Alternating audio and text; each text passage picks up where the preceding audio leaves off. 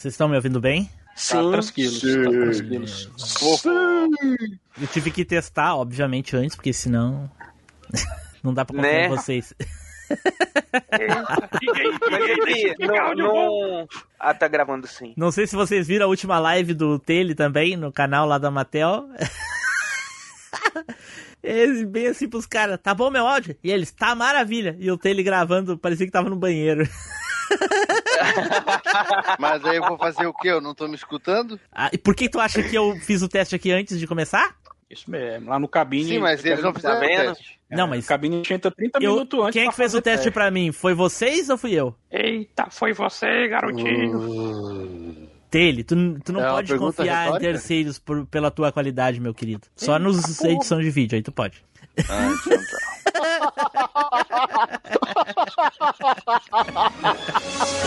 A sétima temporada do podcast mais nostálgico da Podosfera está a todo vapor. MachineCast.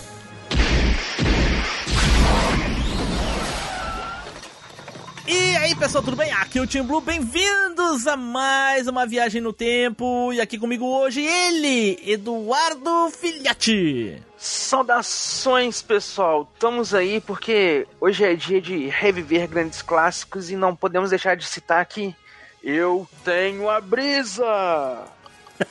Vai, já começou brisado já. Jesus, Jesus. E agora é.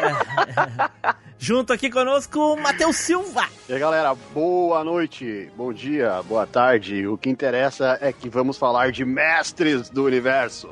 É isso aí, vamos lá, no mundo de Eterna bem distante daqui, na luta não, não, não, para, para, para, para, vai, chega, chega, chega, chega essa porra. Junto aqui também Samuel, nosso gabineiro favorito.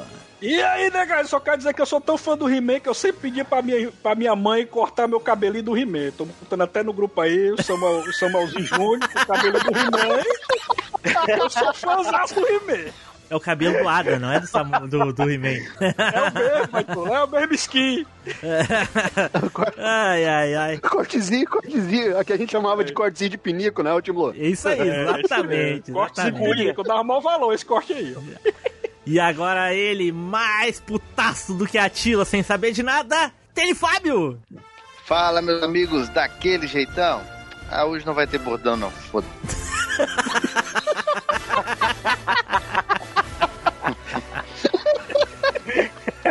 Bom, pessoal, como vocês já devem ter visto aí pelo título desse cast, pelo post ou até mesmo pela arte, hoje nós vamos falar aí sobre o novo desenho do He-Man. Olha aí, ou será da Tila? Olha aí, polêmicas, mas tudo isso depois dos nossos recadinhos, vai Edu! É isso aí, Team Blue. Então, pessoal, o negócio é o seguinte: se vocês querem ajudar a gente a salvar o Machineverse e trazer de volta a nostalgia pro mundo, então você pode fazer o seguinte: vá nas nossas redes sociais, é só você procurar por MachineCast que você vai encontrar a gente lá em todas as redes.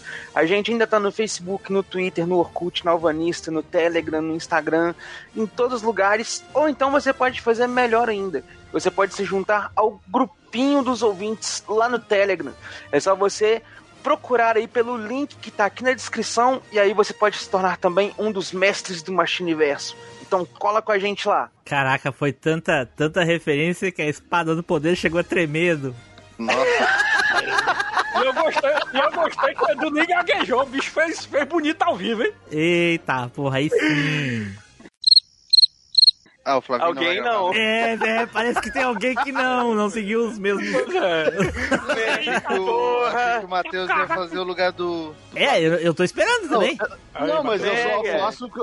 Mas eu na hierarquia eu tô depois de Samuel, então eu achei que o Samuel ia fazer. Vixe, mas tá mudando a ordem, mas quando a gente fala. Ca ô, ô, Matheus, na hierarquia só existe abaixo de mim. Todos Eita. são abaixo de mim, entendeu?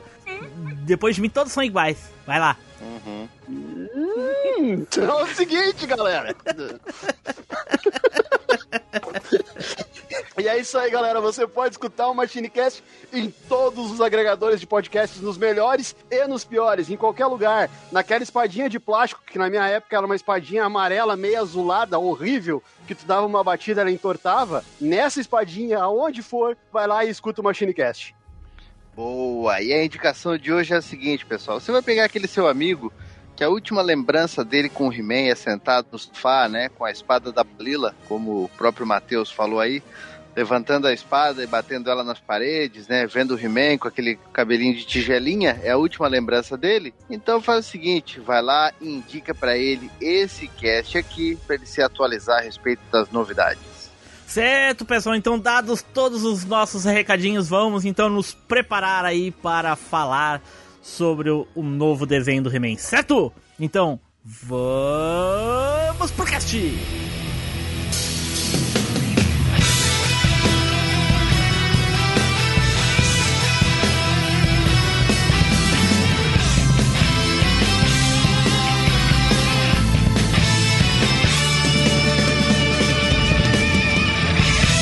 MachineCast, o podcast que vai voltar no tempo.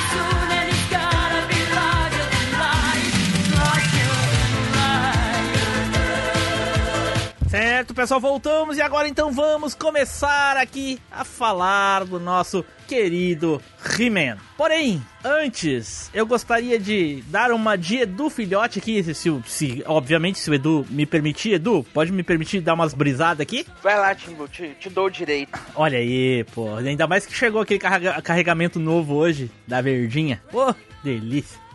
Ah, então o Bundex funcionou. Bom, Então- Tim Blue, mano, estamos aqui, tô, tô do teu lado aqui, Tim Blue. Avisa que eu pego pra mim também. Já pega aqui depois, ô Matheus. Bom, gente, é o seguinte, olha só, deixa eu dizer uma coisa pra vocês. Eu tenho um, um- um- grande problema. Eu vou aproveitar agora e vou liberar várias pessoas. Tantas as, tanto as pessoas que estão ouvindo o podcast já editado nessa segunda-feira, né? Não sei qual dia, porque ainda estamos no passado. Tanto quanto as pessoas que estão ouvindo aqui nesse exato momento o, o, o MachineCast. Vou poupar tempo dessas pessoas agora nesse momento. Eu tenho um grande problema. O problema é o seguinte: a minha filha fez 14 anos de idade essa semana, semana da gravação. Uhum. Ela é linda, inteligente, tem saúde, não passa pelas mesmas necessidades que eu passei na infância. E aí vocês me Que bom. Qual é o problema? E eu vou dizer pra vocês qual é o problema. Eu pisquei e ela fez 14 anos. Então não percam tempo. É, não pira mais. Não percam tempo, não percam tempo, entendeu? Não fiquem perdendo tempo na internet xingando, brigando por coisas que só faz perder tempo. Os cinco episódios do He-Man tem quase duas horas. A gente vai ficar aqui mais ou menos uns 90 minutos, 120 minutos falando. São muitas horas perdidas. Vão fazer alguma coisa. Vão assistir alguma coisa que vocês gostem. Aqui, já vou adiantar pra vocês, pra liberar vocês. Todo mundo gostou. Temos as nossas ressalvas que a gente vai discutir durante o cast. Mas, no geral, todo mundo gostou. Então não perde tempo brigando, xingando. A gente não vai fazer isso. Certo? Ô, ô Tim Blue, Posso só fazer um adendo? Faça. Cara, eu lembro muito bem, porque eu nunca deixei de ser He-Man maníaco, sempre foi uma das poucas coisas que eu sempre fiquei que eu continuei curtindo. E eu lembro quando, bem no início da internet, né, pelo menos aqui no Brasil, começou a divulgar, foi bem quando saiu o desenho de 2002. E todo mundo também fez o mesmo hate em cima do desenho de 2002. E não adianta falar que não, porque eu lembro, eu fazia parte de vários grupos também já na era do Orkut. E todo mundo meteu o pau no desenho novo, chegaram a criar grupos. Ah, o, o meu He-Man não usava espada eletrônica. Ah, o meu He-Man, não- o tio dele não era o esqueleto. E blá blá blá, aquele monte de coisa. Enfim, hoje, passados quase 20 anos, o desenho é um cult. Todo mundo fala bem dele. Tá entendendo? Então é. é O que tu é- quer dizer com é isso? Que a gente tem que voltar daqui a 20 anos pra falar do He-Man, é isso? Não, eu só digo que às vezes a galera vai com muita sede ao pote pra reclamar, Entendi, né? entendi. Ir um pouquinho mais devagar, esperar pra ver a segunda parte. Enfim, nós vamos comentar a respeito disso. Isso. Mas então, é, Eu- é só pra posso, fazer eu posso falar uma coisinha também? Posso falar vai, uma coisinha fale, também rapidinho? Fale. Eu, ah, o que a, a analogia que tu usou com a tua filha, eu uso pra minha. A minha, há 15 dias atrás, completou 10 anos.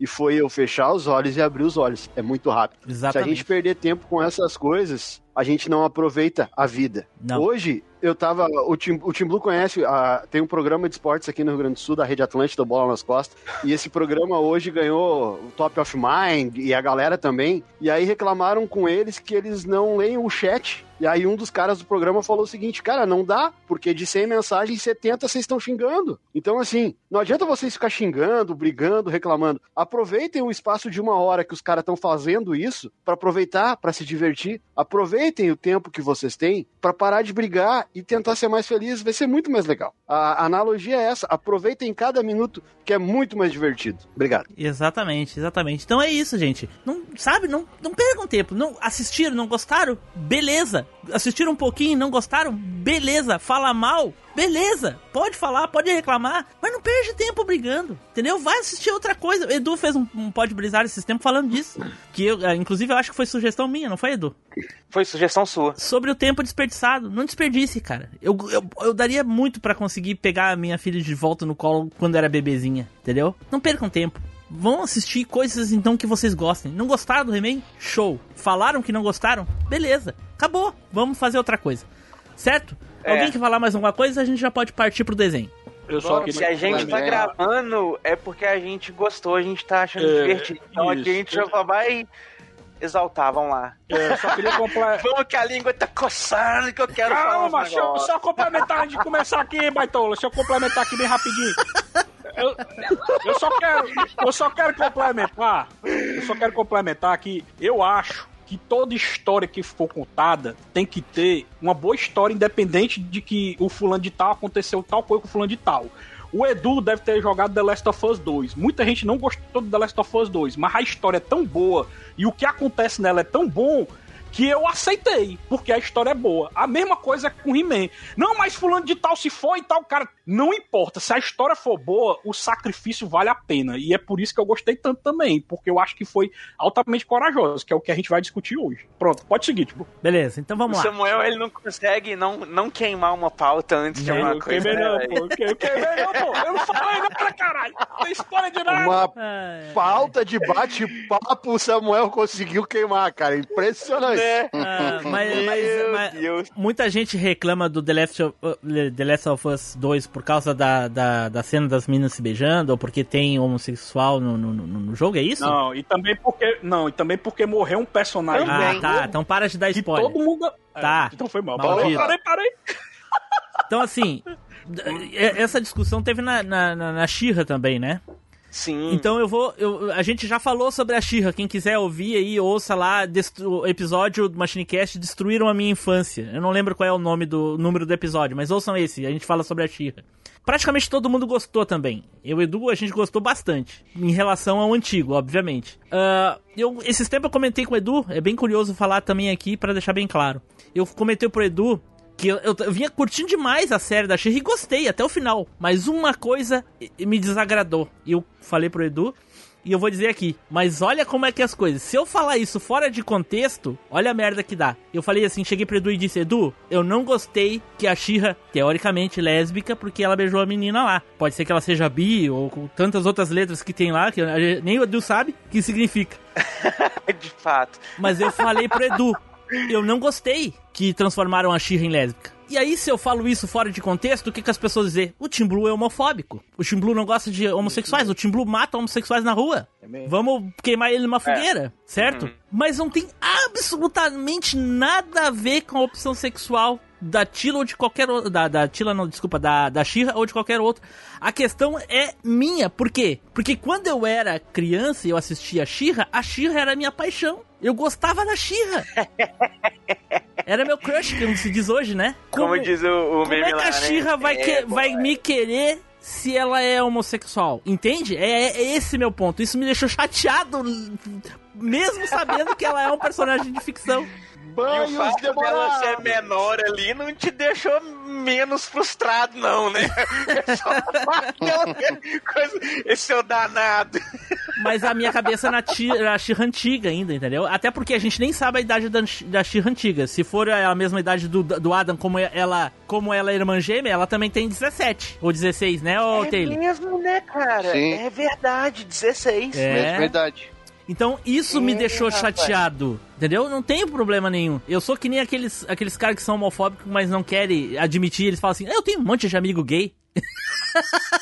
Eu- não, é aqueles que Né? falam assim, eu até tenho amigos gays. É, eu até tenho amigos gays. Porra, absolutamente nada a ver. Só isso. Eu fiquei chateado por causa disso, cara. Porque eu fiquei frustrado. Porra, a Xirra nunca vai querer namorar comigo. Entendeu? É, foi isso. Isso que me deixou chateado. Não tem Mas nada a eu ver. vou te dizer que se ela não, se- eu vou te dizer que se ela não fosse Ela também fosse não ia lésbica, querer, ela né? também não ia querer. É, mas eu não pensei acho nisso. Claro, tu só tá perdendo nessa parada porque ela é lésbica, senão tava na tua. Senão tava na minha. né? Ela tava Mas é tão que, na minha. é, é uma coisa que mudou no desenho e que eu tô pensando assim, como que vai encaixar? É, fatos até agora. O desenho é cânone, né? Ele é sequência direta do centésimo, Ah, só, trigésimo só um pouquinho. episódio lá eu, do não, desenho. eu não tenho certeza disso, mas será que o Taylor tem? Taylor, a gente Hum. sabe que é uma continuação direta, certo? Certo. Mas é cano. Cara, segundo eles é, mas só que é o seguinte: o de- tem muita coisa ali que não é do desenho antigo, é do desenho de 2002, por isso que eu não tô entendendo. Ah, Né? Deixa eu- olha aí. Eu queria falar desse negócio do cânone também. Eu, eu quero falar desse negócio do cone porque é o seguinte: tem um. Tem um Do cone? que todo mundo detesta. Não é o Cone. Cânone! Do cânone! Do cânone! Canônico. O no- é, o novo, é o novo bonequinho que vai sair na próxima Wave agora, o Cone com o bracinho assim. o poder dele é todo mundo, aí ele para. O poder dele é, para. não, o poder dele é o vendaval. Não, pois é, esse negócio, esse negócio se é Canon, se não é Canon, tem, tem, tem, tem uma certa ressalva, porque eu não sei se vocês lembram, tem um He-Man que todo mundo detesta, que é aquele He-Man dos anos 90. dele. Tu lembra dele? Que é aquele que tem um Sim. cabelinho gaiato, que tem um cabelo longo, né? Porra, ele foi Esse- perguntar esse logo pro He-Man aí- Taylor se o Taylor lembra. Porra! Não, ele lembra, não, por isso que eu perguntei pra ele, que ele, ele sabe todos os tipos de He-Man, que o Baitolease lá do Mas se He-Man. tu sabe que ele lembra, por que, que tu perguntaria pra ele? Não perguntaria pra ninguém, porra. Não, mas presta atenção. Como ele lembra, ele vai. Ele, ele vai concordar com a minha teoria. Esse Ah, He-Man aí, ele é uma continuação direta do He-Man clássico. Porque o He-Man ele sai de Eterno e vai pra outro planeta. Né não, Taylor? Tu lembra disso aí? A ideia da não vai era para essa planeta. mesmo. Ele não vai para Ele vai pra onde, Taylor? vai- Pra Terra. É o- É o futuro de Eternia. Não é a Ele vai pro Terra. futuro, né? Não, é outro planeta, é o planeta Primus. É o futuro É de Eternia. Depois no final eles descobrem que a Eter... ele na verdade ele não viajou no espaço, Planeta dos no tempo. macacos. É Eternia no futuro. É. Mas só que o que acontece? Esse daí, como o desenho não Spoiler! fez sucesso. Como, como esse desenho Pô, não fez spoiler- sucesso. Spoiler de 30 anos. Pois é. E, e eu acredito que esse desenho, pelo fato de não ter feito sucesso, eu acho que não virou cânone, entendeu? Porque era pra ele ter sido uma continuação. Entendi. Esse negócio de Canon é complicado pra, pra desenho animado, entendeu? Mas é que Tudo continuação, é é que assim, tem que continuação e canon são duas coisas que podem ser separadas, ô Samuel. Exemplo, a gente tem o, o anime lá de Hades, dos Cavaleiros do Zodíaco, ele é uma continuação do mangá, mas ele não é canon, entendeu? Exatamente. ele não é cânone do anime. É, por isso essa São- dúvida, que- por isso que eu assim, falei pro Edu que eu não tinha certeza se o desenho era cânone do clássico, ou da história do remake, seja, enfim. Porque eu- a gente Então. sabe que é uma continuação. Agora, se é a história cânone mesmo, nem a clássica eu sei se é a história real assim, do ó. O que- He-Man. O que eu sei, o que eu saquei é o seguinte, ó. São 130 episódios naquela, na- naquela primeira temporada. Aí existe um episódio, o último episódio desse, dessa, dessa, dessa primeira leva é, é um episódio rotineiro que é o He-Man lutando contra um rei lagarto lá, um rei cobra, um negócio assim. Snake Man. Depois disso, né? Depois disso, foi lançado num aniversário de alguma coisa numa Comic Con em San Diego, um episódio extra, que é um episódio bem fraquinho, que é um episódio que até foi feito em Flash lá, que é tipo uma jornada do esqueleto, do mandíbula e do Homem-Fera. É uma coisa bem bobinha, assim. Eu acho que esse episódio não entra nesse cânone, foi só um episódio de aniversário. Foi feito Então, por quando ter... É, e, foi, e foi passado Logo, no painel é. da, da Comic Con, né? É. Aí, o que que acontece? Quando acabou aquele episódio lá, o 130, zerou aí. O, o primeiro episódio que a gente vê é como se, cara, voltem para os anos 80 e assistam o He-Man todo dia. Acabou aquela sequência, acabou aquele episódio, começa um do zero. Essa foi a ideia do. do... Não tem do sequência. cara lá. Não tem sequência. Exatamente, não tem sequência. É um, morreu um episódio, o 130 acabou aí, começou o 131, entendeu? Que é uma história totalmente nova, um episódio totalmente diferente, não. Não, não mas- existe uma. mas uma- então- Não, não, não, não, não. Não, o que tem que entender é o seguinte: o pessoal, tá via... o pessoal viaja muito, cara. Tem, é, ele- parece que cria uma memória afetiva que não existe. O desenho original, eu acho que ninguém mais assistiu, todo mundo diz que assiste, mas não assistiu. O desenho original não tem continuidade, ele não tem. Pode Com assistir avulso, alguns, né? Pode assistir Aham. avulso. Tu pode assistir lá o episódio que conta a história da Marlena, que é uma astronauta da Terra e cai, na, no, no- e cai em Eternia e conhece o, o Randor. Tu pode assistir o desenho que o He-Man perdeu o poder, por causa achando que tinha matado um camponês. Tu, cara, tu pode assistir qualquer um deles. Isso não muda em nada. É, pode ser alguma coisa ali a partir do momento que o, que o He-Man descobre que tem a She-Ra e tal.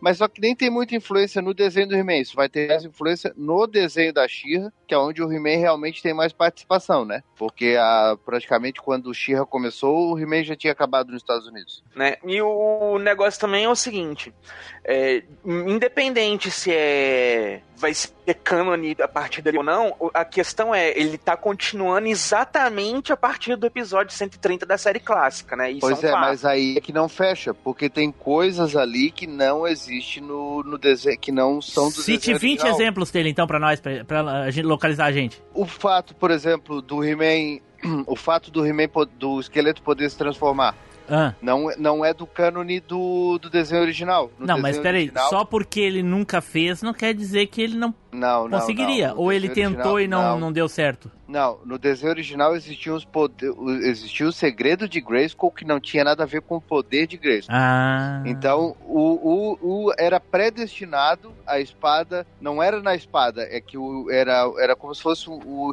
o, Adam e a Tila, e a, o Adam e a, a Dora, eles eram predestinados a se transformar no He-Man na She-Ra. Ninguém podia levantar a espada simplesmente se transformar.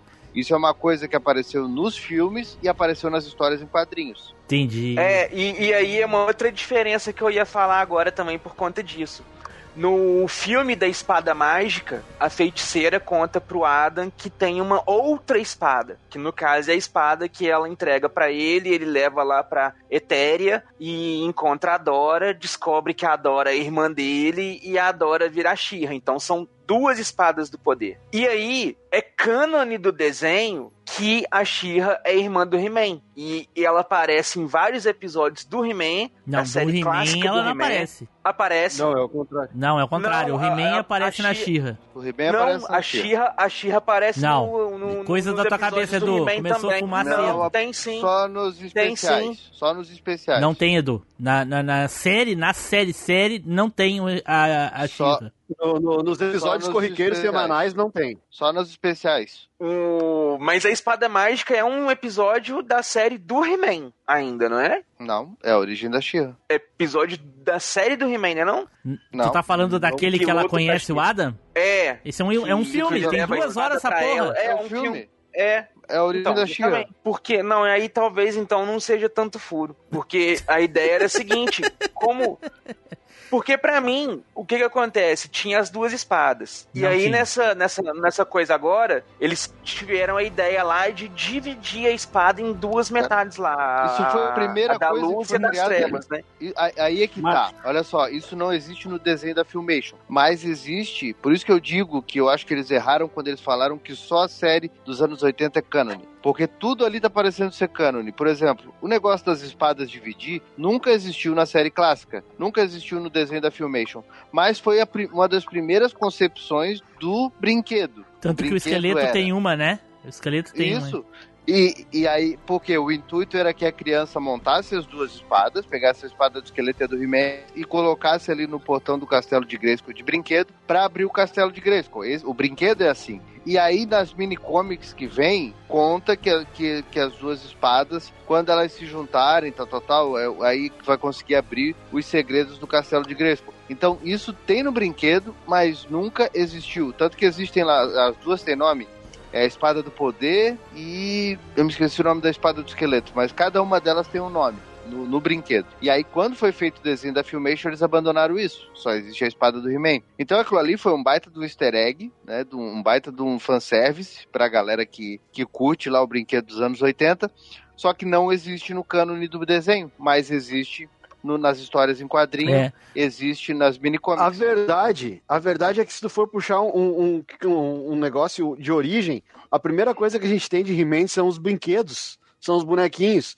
Vai, como é que vocês vão vender isso aí? Ah, nós vamos fazer um gibizinho pra vender junto com os brinquedos. Aí tu tem uma sequência ali, entendeu? Ali começa a ter uma história e naquelas histórias já não tinha Adam. Era só He-Man com uma massa de porrada na mão, uma espada na outra. E aí saiu Não é dessas massa, não, é historinhas... machado. É um machado, isso mesmo. É. Então, assim, se nós for no, no cânone original, o He-Man começou pelo desenho, pelo, pelos brinquedos, não é, Teire? Ele não tem uma história definida. Ela começa Tem. A partir. Ela, mas ela começa mesmo a partir dos gibizinhos que eram lançados com os brinquedos. E aí, quando foi pra, pra TV, pra vender mais, aí se fez toda uma adaptação. Inclusive, pra quem não, Não. não, não, sabe, eu vi no Coleção em Ação Show que o Adam foi criado justamente pro desenho pra ter um background, pra Sim, poder fazer uma sim. animação, né? Sim, é Então, assim, por isso que tem a história do Shazam, que o Lu Scheimer gostava do Shazam e ele criou o Adam. E o Adam, no desenho, ele tem, a galera, a- ele tem 16 anos de idade. A Dora tem 16 anos de idade. É quando ele descobre que ele, que ele pode acessar o poder. Ele tem 16 anos. No desenho da Filmation só não foi feito isso para poupar o molde dos brinquedos, para poder fazer o Adam com o mesmo molde do He-Man e para usar o mesmo ator na rotoscopia, para economizar só. É. Mas o Isso. Adam tem 16 Então, assim, ó, anos. quem diz que o lance das espadas, ah, porque duas espadas, blá, blá, blá, velho, as duas espadas é cânone na criação no brinquedo. Quando eles resolveram fazer o brinquedo, o cânone das espadas começa aí. É Por bem isso, que eu, fa- por isso que eu falei pro. Por isso que eu falei pro Edu que eu não tinha certeza se o desenho é cânone do, do clássico ou da história do He-Man. Eu sabia que ele era continuação. Porque, na real, eu não tenho certeza se, se o, quem é que define o que, que é cânone ou não. Porque Então, se for definir, provavelmente as histórias em quadrinhos é muito mais cânone e explica melhor do que propriamente o desenho. Porque o desenho fala, é aquilo que todo mundo vem falando. Começa, termina. No mesmo episódio. Não tem um- um- o que tem é o conceito de fundo. Só É, porque tem uma história que tem muito peso aí que vocês não estão levando em, em em- em compensação, que é, é justamente o crossover da Shira com o He-Man. Só pra vocês terem ideia, só pra relembrar aí, minha memória é ruim, mas eu lembro disso aí.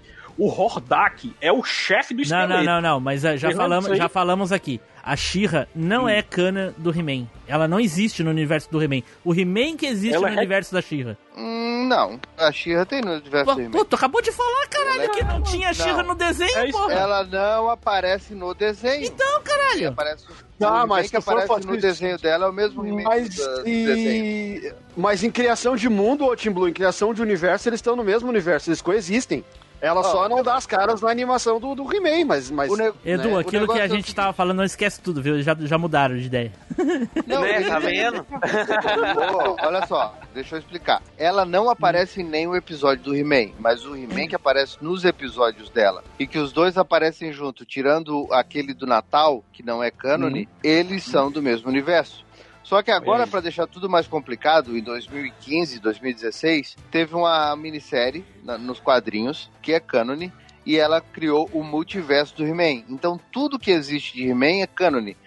O desenho de 2002 é cânone, o, filme, filme. é cânone, o, o 90. des- o- a série de 90 é cânone, a- as mini-comics são cânone, até o He-Man da, da Funko Pop é cânone. Então tudo, cada um tem, no- tem, tem o seu próprio É um, universo. é um multiverso, O então, no caso.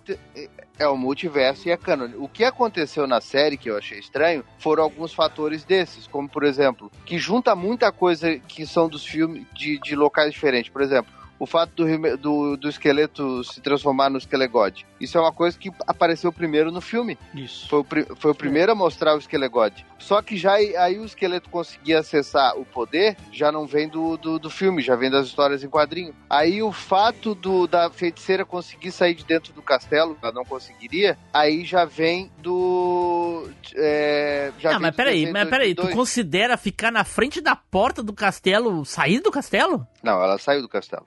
Ela não Se conseguia. a regra, ela- ela se a regra for sair da porta pra fora, sim. Porra, mas eu considero que ali é castelo, porra. Eu vou na calçada da minha casa e não deixo ninguém jogar bola ali se eu quiser. Não, mas na, na, na série clássica, quando ela virava periquito lá, ela ficava voando em torno do castelo assim, ó. Ela passava por fora da muralha do castelo. É? Então, uma área do terreno em volta do castelo ali, ela ainda pode andar ali ainda. Não sei. Eu não, aquilo vocês eu também estão considerei. com preciosismo demais, cara. Pelo amor de Deus, aí não dá. Aí já é demais. Chega. É Mas enfim. O que eu ia apontar era a questão do seguinte: é, se a She-Ra era cânone na série clássica do He-Man, como que eles iriam arrumar pra explicar é, todo mundo ter cagado pro que tava acontecendo lá no mundo da She-Ra? Tipo assim, ó, cagou aí, ó. O que que tá acontecendo no mundo da Foda-se She-Ra? rodar que é a Terra. É, tipo assim. Tu tá falando da foda-se nova She-Ra? que- Não! Não, tô falando da Tô Chica falando o original, né, seguinte, é, Ah, sim, a durante série a série do clássica- He-Man. Ah, entendi, entendi. Aham. Isso, isso. Entendi. Porque aí é o seguinte, o Adam morreu, passou X anos lá. O, o, o Triclops aparece com uma religião máquina. Que eu até ainda comentei com o meu namorado ainda. Até falei pra assim, nossa, será que pode ser algum, algum indício da horda vindo pra, pra Porra. Eternia? Tá, né, mas- os mas negócios das máquinas. A She-Ra não E vem aí, muito em Eterno. Cagaram! Não, pois é, é, é porque quando ficou aquela ideia da junção ali das duas espadas e depois dos ferreiros trollanos construindo a espada, não sei o que, foi onde eu peguei e fiquei pra assim, ué, como é que eles vão encaixar a espada da Shira nessa brincadeira aí? Mas é outra espada, cara. Não tem nada a ver com a espada do poder. É outra espada. A espada do Sim, mas foi, é porque foi a deu um- espada do uma- poder que foi dividida em duas. Então, é porque deu uma explicação que ficou um pouco diferente da explicação que tava no filme do Segredo da Espada, entendeu? E não, aí mas o segredo ué, da espada eram duas espadas, não era uma só também dividida em duas, Edu. Eram duas Eu- espadas. Não, eu Viu? sei que não. Só que Eu viu? as duas espadas eram gêmeas, igual os dois irmãos. Sim. E aí, se uma das espadas é a forja entre a espada da luz e a espada das sombras, a outra espada é gêmea dela em, em como? Em- em- entendeu? Assim, Entendi, entendi, De, entendi. Qual que é Aham. o poder dela? É, mas uh, uh, nitidamente não vai ter Shira nesse He-Man. É, também- aparentemente também não. acho, Acredito acho que não também. É, eu acho Mas aí um, total. um outro ponto aqui, ó, que eu, que eu que agora já falando sobre enredo, então já puxando lá no primeiro episódio, lá no comecinho. Uma coisa que eu achei muito interessante é a forma que eles levaram pra quebrar como que todo desenho era, pra como todo desenho passaria a ser dali pra frente, naquela questão tipo assim de, ó, amadureceu. Não é mais aquela coisa infantil. Não, aquela ideia, tipo assim, de não é mais infantil. É, que e o também de continuidade. começa- E, e também de continuidade, Edu. Que o impacto de um episódio influencia em outro. É, é seguido, Ah, entendeu? sim. Não é aquele negócio de início, meio e fim, e sempre o esqueleto perde, e outro episódio vai enfrentar de novo, ele perde de novo. É, é, tirou essas coisas mais infantil, né? Agora você sente o peso dos atos dos personagens. Mais ou menos, a tinha, cara. Shira ainda faz isso e eu achei legal. Uhum. Sim, não, o, o, o, o, She-Ra é desse jeito, desde o primeiro episódio também. Eu tô dizendo o seguinte: o episódio começa naquele jeito bobinho, tranquilo, comunzinho, vilãozinho do dia, vamos lá, salva o mundo, ninguém se fere, ninguém se machuca, Sim. ninguém morre de verdade, não tem nenhuma consequência real de tudo que aconteceu. Vamos lá, vamos comemorar, Tila coroada, aquela coisa toda, clima festivo, papapá. Aí, de repente, vai ter que resolver a treta, todo mundo olha pro He-Man, pô, você é o cara que tem que resolver a treta, só que pra você resolver a treta você vai morrer. Só que todo mundo sempre ainda tem aquela coisa assim, pô, né, vai salvar o He-Man, aí pá, não, realmente, acabou o episódio ali, o He-Man não vai voltar mais, o Adam desapareceu, sumiu, acabou. E, E, ali você ele já... não, Edu. Foi ele e o esqueleto que matou. esqueleto, no primeiro just- episódio, eles foram tão corajosos. O Kevin Smith, né, que é o roteirista, ele sempre foi fã do, do He-Man. Se vocês acompanharam a carreira dele, ele sempre foi um cara mega nerd. Ele só não gostava E do corpo. É, né? pois é. E ele teve a coragem de matar o He-Man e, e o esqueleto e, e, e pra, pra fazer uma história melhor. Porque isso aí, pra mim, foi um mega plot twist, galera. Quando terminou o primeiro episódio, eu fiquei louco. Eu, caralho, meu irmão, o cara teve coragem de matar o He-Man e o esqueleto. Onde é que essa história vai dar? Deixa- Aí foi que eu me empolguei mais Cara, ainda. Deixa eu só falar uma coisinha Olha só, aqui por- pra, pra, pra ilustrar muito bem isso daí que o Edu puxou sobre o He-Man. E eu vou dizer o seguinte: talvez até consiga algum, algum pouco de revolta aqui de algumas das pessoas do, do cast aqui, tipo o Taylor. O He-Man dos anos 80 eu achava muito ruim. Ruim e chato. A única coisa que eu gostava do He-Man era a transformação. Eu achava impactante demais, era muito legal a música, a ação, as luzes, o brilho, papapá, porque a história era sempre muito chata. Era sempre muito boba. Nossa, cara, era coisa, era muito idiota demais as coisas que acontecia, cara. Muito, muito, muito idiota. Aquilo de que ah, falaram hoje no grupo lá de que como é que não percebeu a, a, a feiticeira não percebeu que o He-Man tava atrás dela, não era o He-Man e coisa e tal, papapá. Aquilo ali é muito He-Man dos anos 80. Era muito provável que acontecesse aquele tipo de idiotice ali, quanto provavelmente aconteceu do He-Man, do esqueleto Ah, e a direto. e a maligna tá disfarçada e, e pegar alguém, coisa e tal. Porque é- é- era. É, Eu achava muito. Mas eu concordo, teve muito episódio bom. É, eu não achava bom o He-Man. Eu gostava muito mais da She-Ra. Eu acho que eles deram uma profundidade pro desenho da She-Ra muito melhor do que deram pro He-Man. A, a- a história da She-Ra com a Horda era muito mais interessante do que o, o He-Man com o esqueleto, cara. Por isso que o de 2002 pra mim é sensacional aquela profundidade do, do esqueleto ser irmão do pai do, do Adam e o caralho. Cara, é, é, é fantástico. Principalmente por causa disso, porque deu profundidade.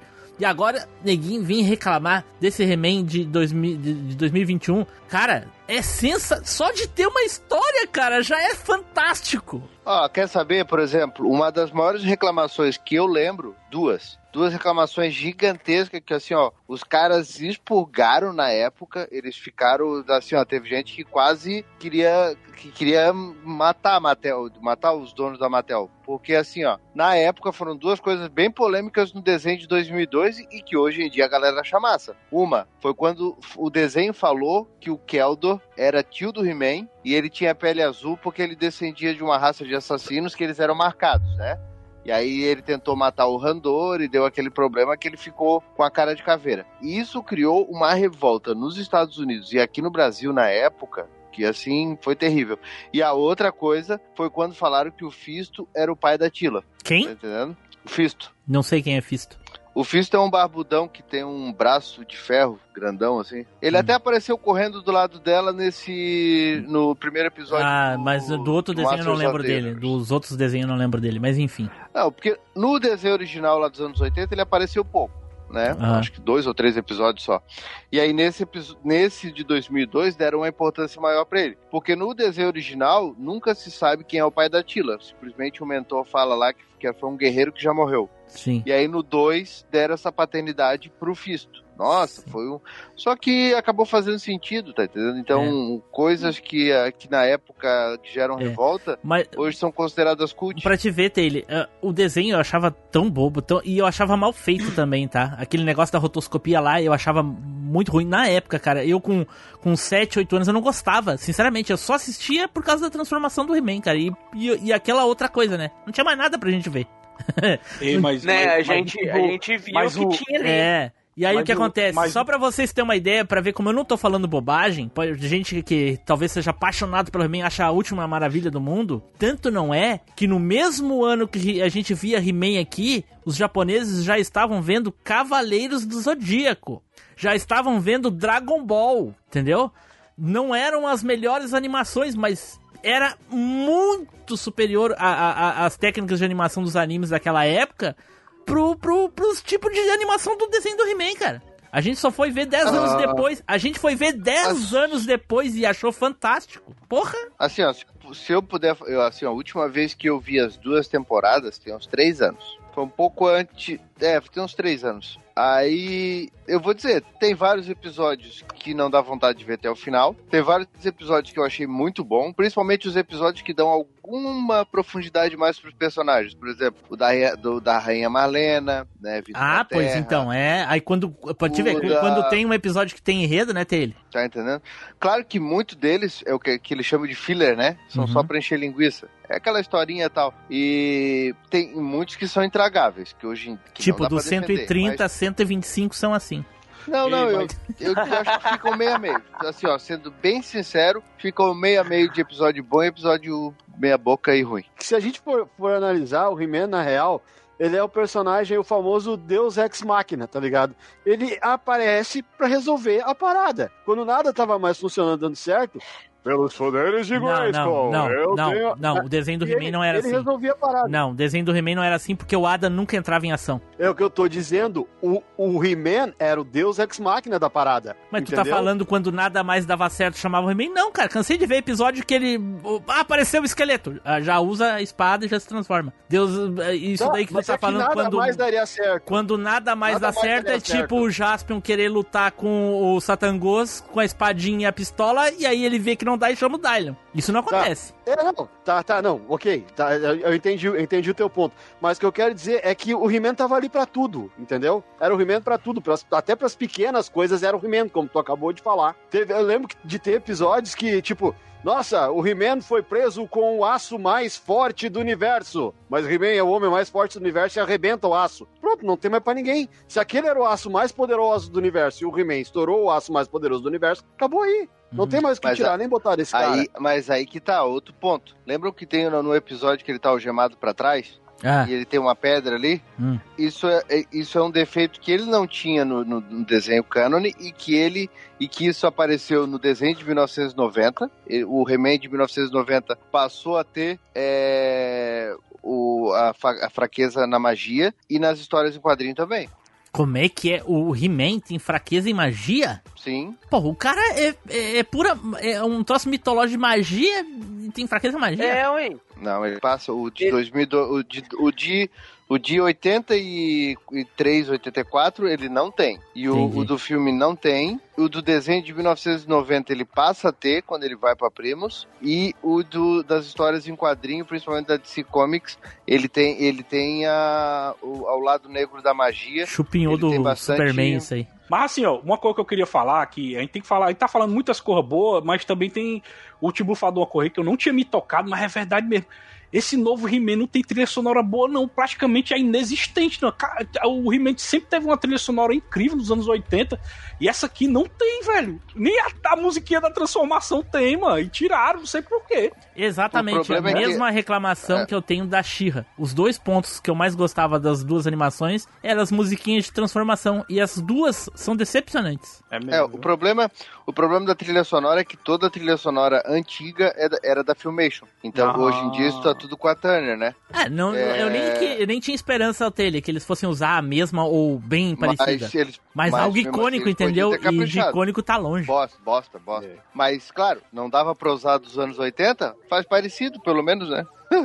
Mas nem fizeram É, Mas eles uma bosta. fizeram isso, mas fizeram isso no Mortal Kombat aí a gente viu a bosta que ficou, né? Não fizeram uma trilha que ficou à altura, não puderam usar a original e tentaram emular Mas, cara, uma isso parecida de que não ficou puderam usar o original, não sei de onde é que vocês tiraram. Eu ouvi isso, vocês falando. Tá lá a música, cara. Vocês não viram a música do Mortal Kombat? Não é tá original, não, não, Não é. é, não. Não tá eles fizeram uma parecida, tipo, é, fizeram uma parecida, parecida. vocês não, são não. loucos. Vocês são loucos. Eu ouvi ela nitidamente. Não. Mas Agora, a enfim. do não viu. He-Man não pode usar. A do He-Man era da Filmation, e a Filmation, hoje em dia, os direitos dela tá com a Turner, enfim, essa porra toda. Entendi. Mas a. Mas a. Ô, ô, Tim Blue, ô, Tim Blue, sobre, sobre a Shira, só pra contextualizar o que tu falou sobre profundidade, tem vários episódios que mostram isso e, eu e- e o que tu falou é muito certo nessa ideia. A, a série da Shira é, é mais é bem mais adulta. Vocês lembram de algum, tipo, tinha episódios assim que a, teve até um, acho que foi um com o He-Man, que tipo, uma aldeia tava queimando e aí o He-Man vem e disse pra ela lá, não, vamos apagar o fogo. E ela diz, não, não, não, deixa a aldeia queimar, a gente já tirou todo mundo, a horda tem que entender que isso aqui acabou pra eles não voltar. Vocês Olha lembram aí, disso? A Shira tinha essa Não. profundidade. Olha A aí. Shira era, era, era mais. É, até acho que porque pra Shira, porque a Shira era voltada pro público feminino e como as meninas sempre foram mais inteligentes, eu acho que o desenho da Shira era mais inteligente. Eu não acho que Eu o acho que desenho tá- da que foi tá voltado viajando. pra meninas, cara. Sinceramente. Eu acho que o desenho da She-Ra tinha o mesmo nível do desenho do He-Man. Tanto que quando Não, o não desenho tinha, do não. He-Man... Pô, é... Sei lá, eu vi os dois. Eu O vi os desenho da. Shira tinha mais sequência, ele era mais sequencial, igual Não teve os tinha episódios lá. E ele, Não, não E o tinha desenho da sequência. Ela Shira- teve o romance com o Falcão do Lo... O com o Lobo do Mar. o plano de do fundo da Shira é mais rico. Só isso. O resto é a mecânica mas- é igual ao mas- do He-Man. Mas o desenho da She, eu acho que ele, ele se inspira- inspirava muito em Star Wars, porque tinha muito esse negócio da aliança rebelde, que a, a, Tila a She era do grupo rebelde, né? Que ficava contra o Hordak e tal, então tinha Exato. todo esse lance aí. Exato. Que o He-Man não tinha. O He-Man era uma história mais simples, que era praticamente o esqueleto tentando invadir o castelo de Grayskull. Já a She-Ra não, era o tempo todo eles, eles agindo de, de uma forma de aliança rebelde pra tentar é, é, sobreviver ao Hordak, ou derrubar o Hordak, É. né? Então era um negócio trabalhado, né? É bem legal. A Shira, a Shira em profundidade é melhor. Mas assim, voltamos o desenho novo. Vamos lá. Uhum. Por que que eu gostei do He-Man? Vou dizer pra vocês. Enredo, história. Tem alguns que podem não ter gostado do enredo da história. Beleza, tranquilo. Eu gostei. Acho que tem alguns poucos pontos assim que dá pra gente ah, dava pra fazer diferente, enfim. Mas só de ter história de fundo, nossa senhora, já é mais que o suficiente. Podia ser de repente até o mesmo tipo de animação, os desenhos iguais, porque eu não vou falar sobre que esse desenho é, é- é os gráficos, o- o- os detalhes, a- a- a- os desenhos de cada personagem é muito melhor. Tirando a, É. Ti- a- tirando a Tila nova, depois da rebeldia dela lá, que ela saiu, abandonou tudo. Que eu não gostei do, do, do visual dela, sinceramente eu não gostei do visual dela, mas a- aí eu, eu vi, hoje eu vi uma pessoa falando que o cabelo da Tila ficou feio. Porra, eu sempre achei o cabelo da Tila horrível, já antes, já naquele de 80, eu já não gostava do cabelo dela.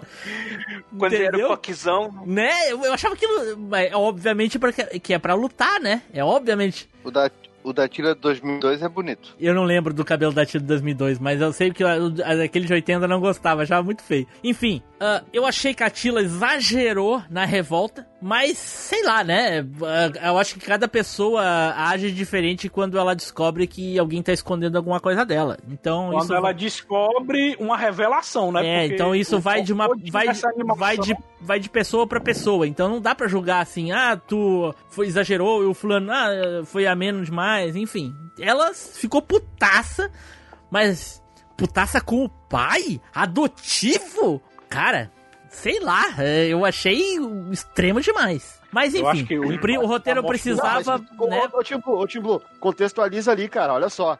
O Adam morreu. Consequentemente, o He-Man morreu junto, tá? Não, Ela não, não, não, tudo no mesmo Uma- pacote. Isso O daqui é uma tudo no mesmo pacote. Ô, Matheus, isso aqui é uma Oi. coisa que a gente tinha comentado anteriormente, que eu perguntei pro, pro Taylor se o He-Man era uma entidade que o Adam invocava. Mas nitidamente nesse dá pra ter certeza de que o He-Man é o Adam forte. Ele, ele, ele, Isso. ele tem uma mutação, como se fosse o Hulk, entendeu? O Hulk não é outra pessoa. Sim. Ele ainda é o David Ah, Banner sim. que perdeu a, a, coisa. E ficou muito claro no episódio lá com os outros campeões. Sim, Na- que ele, ó, que ele opta por. É, tá. Não, mas eu quero dizer que de repente ah, o que acontece com a Tila, ela vê. Ela vê a rainha chorando e dizendo pro rei: "Não, o, o- o nosso filho morreu? Porra, mas como é que tu passa uma vida sabendo que o teu filho é o defensor de Eternia e tu não fala pro teu marido que é o rei, tu não confia no rei?" Mas não é uma questão, mas não é uma questão de confiar. E outra coisa, ela podia não ter certeza. Ela tinha o sentimento Ela de mãe, sentia. cara. É. Sim, Ela sentia. Tá, É. Então, mas é, o que eu acho é o seguinte: é- é essa relação de uma revolta maior ou de uma revolta menor, ela é exatamente de cada um. Se for, vamos, vamos se, olha, olha a minha viagem. Vamos se colocar no papel da Tila. Qual seria a reação? Cada um ia ter uma reação. Talvez a minha seja, ah, caguei pra esses loucos, vamos lá, toca o barco. Poderia ser a mesma, a do Taylor poderia ser uma, a tua poderia ser uma. Então, é isso aí a gente tentar entender o psique da personagem e dar muita importância pra isso ou não. Sacou? Não tem. É. Não tem. É, não tem a, a gente do- dizer que isso é bom ou isso é ruim. concorda comigo ou discorda aqui, Taylor? Olha só, bem, bem objetivamente. O, o He-Man não precisava de uma identidade secreta. Ele poderia, o Adam poderia se transformar no He-Man, continuar toda essa parada, mas ele não precisava de uma identidade secreta. O, o He-Man não precisava, o, o Adam não precisava esconder o He-Man. Ah, por que, que os heróis têm identidade secreta? Para proteger as pessoas próximas, correto? A maioria é esse o fundamento principal, né? Porque os vilões viriam atrás dos entes queridos dessa pessoa, e, enfim, toda aquela coisa que a gente já sabe.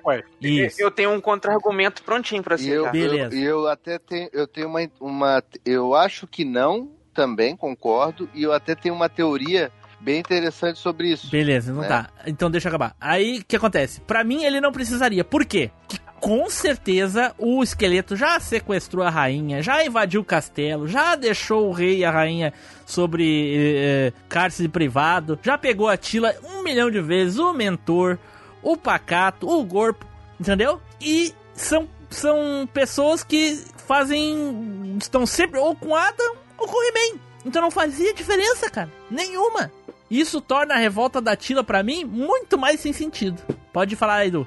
Mas aí o, próprio desenho ele já te mostra qual que era a importância da identidade secreta dele, saca? Assim que o esqueleto vê o Adam segurando a espada, pronto pra transformar ali tudo, a primeira coisa que ele fala é só um garoto. Assim que a magia volta pro mundo, que o esqueleto vê o Adam, qual é a primeira coisa que ele faz? Mata o He-Man na forma de Adam, que ele tá totalmente vulnerável, indefeso, não pode fazer nada. Pegou a espada e ganhou. Porque o principal ponto fraco do He-Man qual que é? O Adam. Posso dar um Porque contraponto nisso? depende do Adam pro, pro, pro He-Man.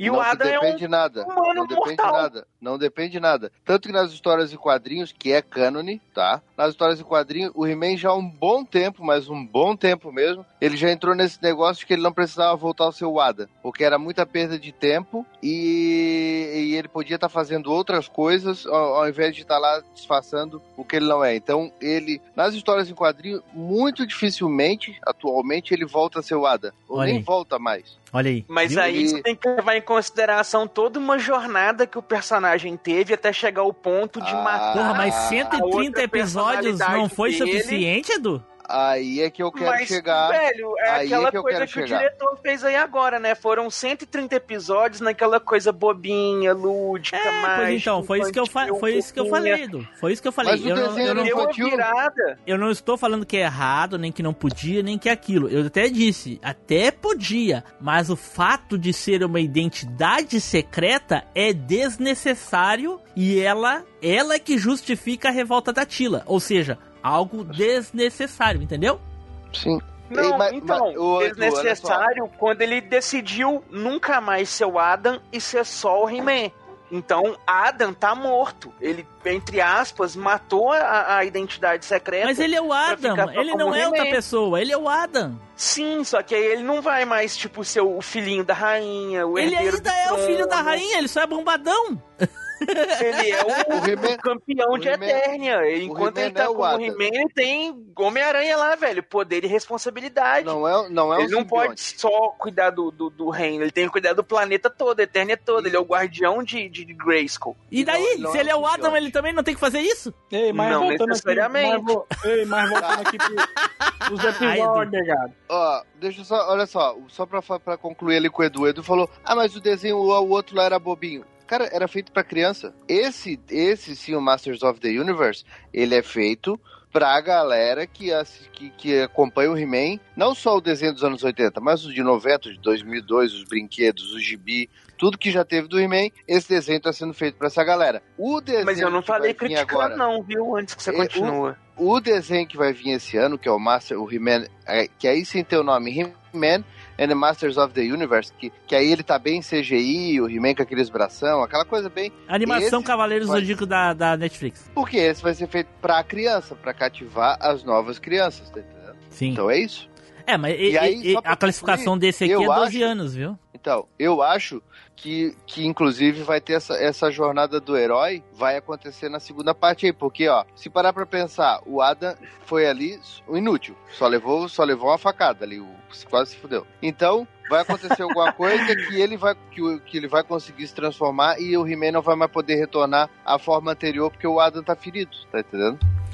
Ah, eu não tinha pensado Hum, faz nisso, sentido, cara. hein? Eu, Eu- já eu posso- tinha, isso aí já, outra- isso já outra- aconteceu em alguma outra obra, eu só não lembro qual. Sim, é, eu tô tentando lembrar também que o Eu teve um acho que foi uma do Hulk, não foi não? Que o Não. Banner tá. Não, mas aí Não. o Banner cura. Não, não é, não é isso. Eu, eu não lembro qual é, O mas teve uma obra que sofrendo. o personagem não poderia voltar à, à anterior porque forma o- original. a, a identidade secreta tava com algum problema que ia morrer se ele voltasse. Então eles precisavam resolver tudo antes pra ele poder voltar. Não Porque lembro não, qual é. porque não faz sentido. Assim, a galera tá dizendo, ah, mas o Adam morreu de novo. Não, ele não morreu. ele de não morreu, a gente, última porra. cena que aparece. A última cena. É. Ele Ei, mas, mas, não, não, não, não, não, não, não, não, não, não, não, não, não, não. Seguinte, vocês assistiram o documentário depois do He-Man, que o Kevin Smith fala no documentário? Ah, não. Ele Não, não, né? O que, que ele Vocês fala? assistiram ou não assistiram? Não. Ele Assisti, disse que o He-Man morreu a segunda vez. Ele, mata- Não, ele não. disse no documentário que matou o O He-Man. Kevin duas Smith fala no É, ele não falou que documentário. ele Ah. Ele não, falou, pera aí. não, tá, Tá, tudo bem, ele- O. Tudo bem, ele falou, Ele mas apareceu e o corpo.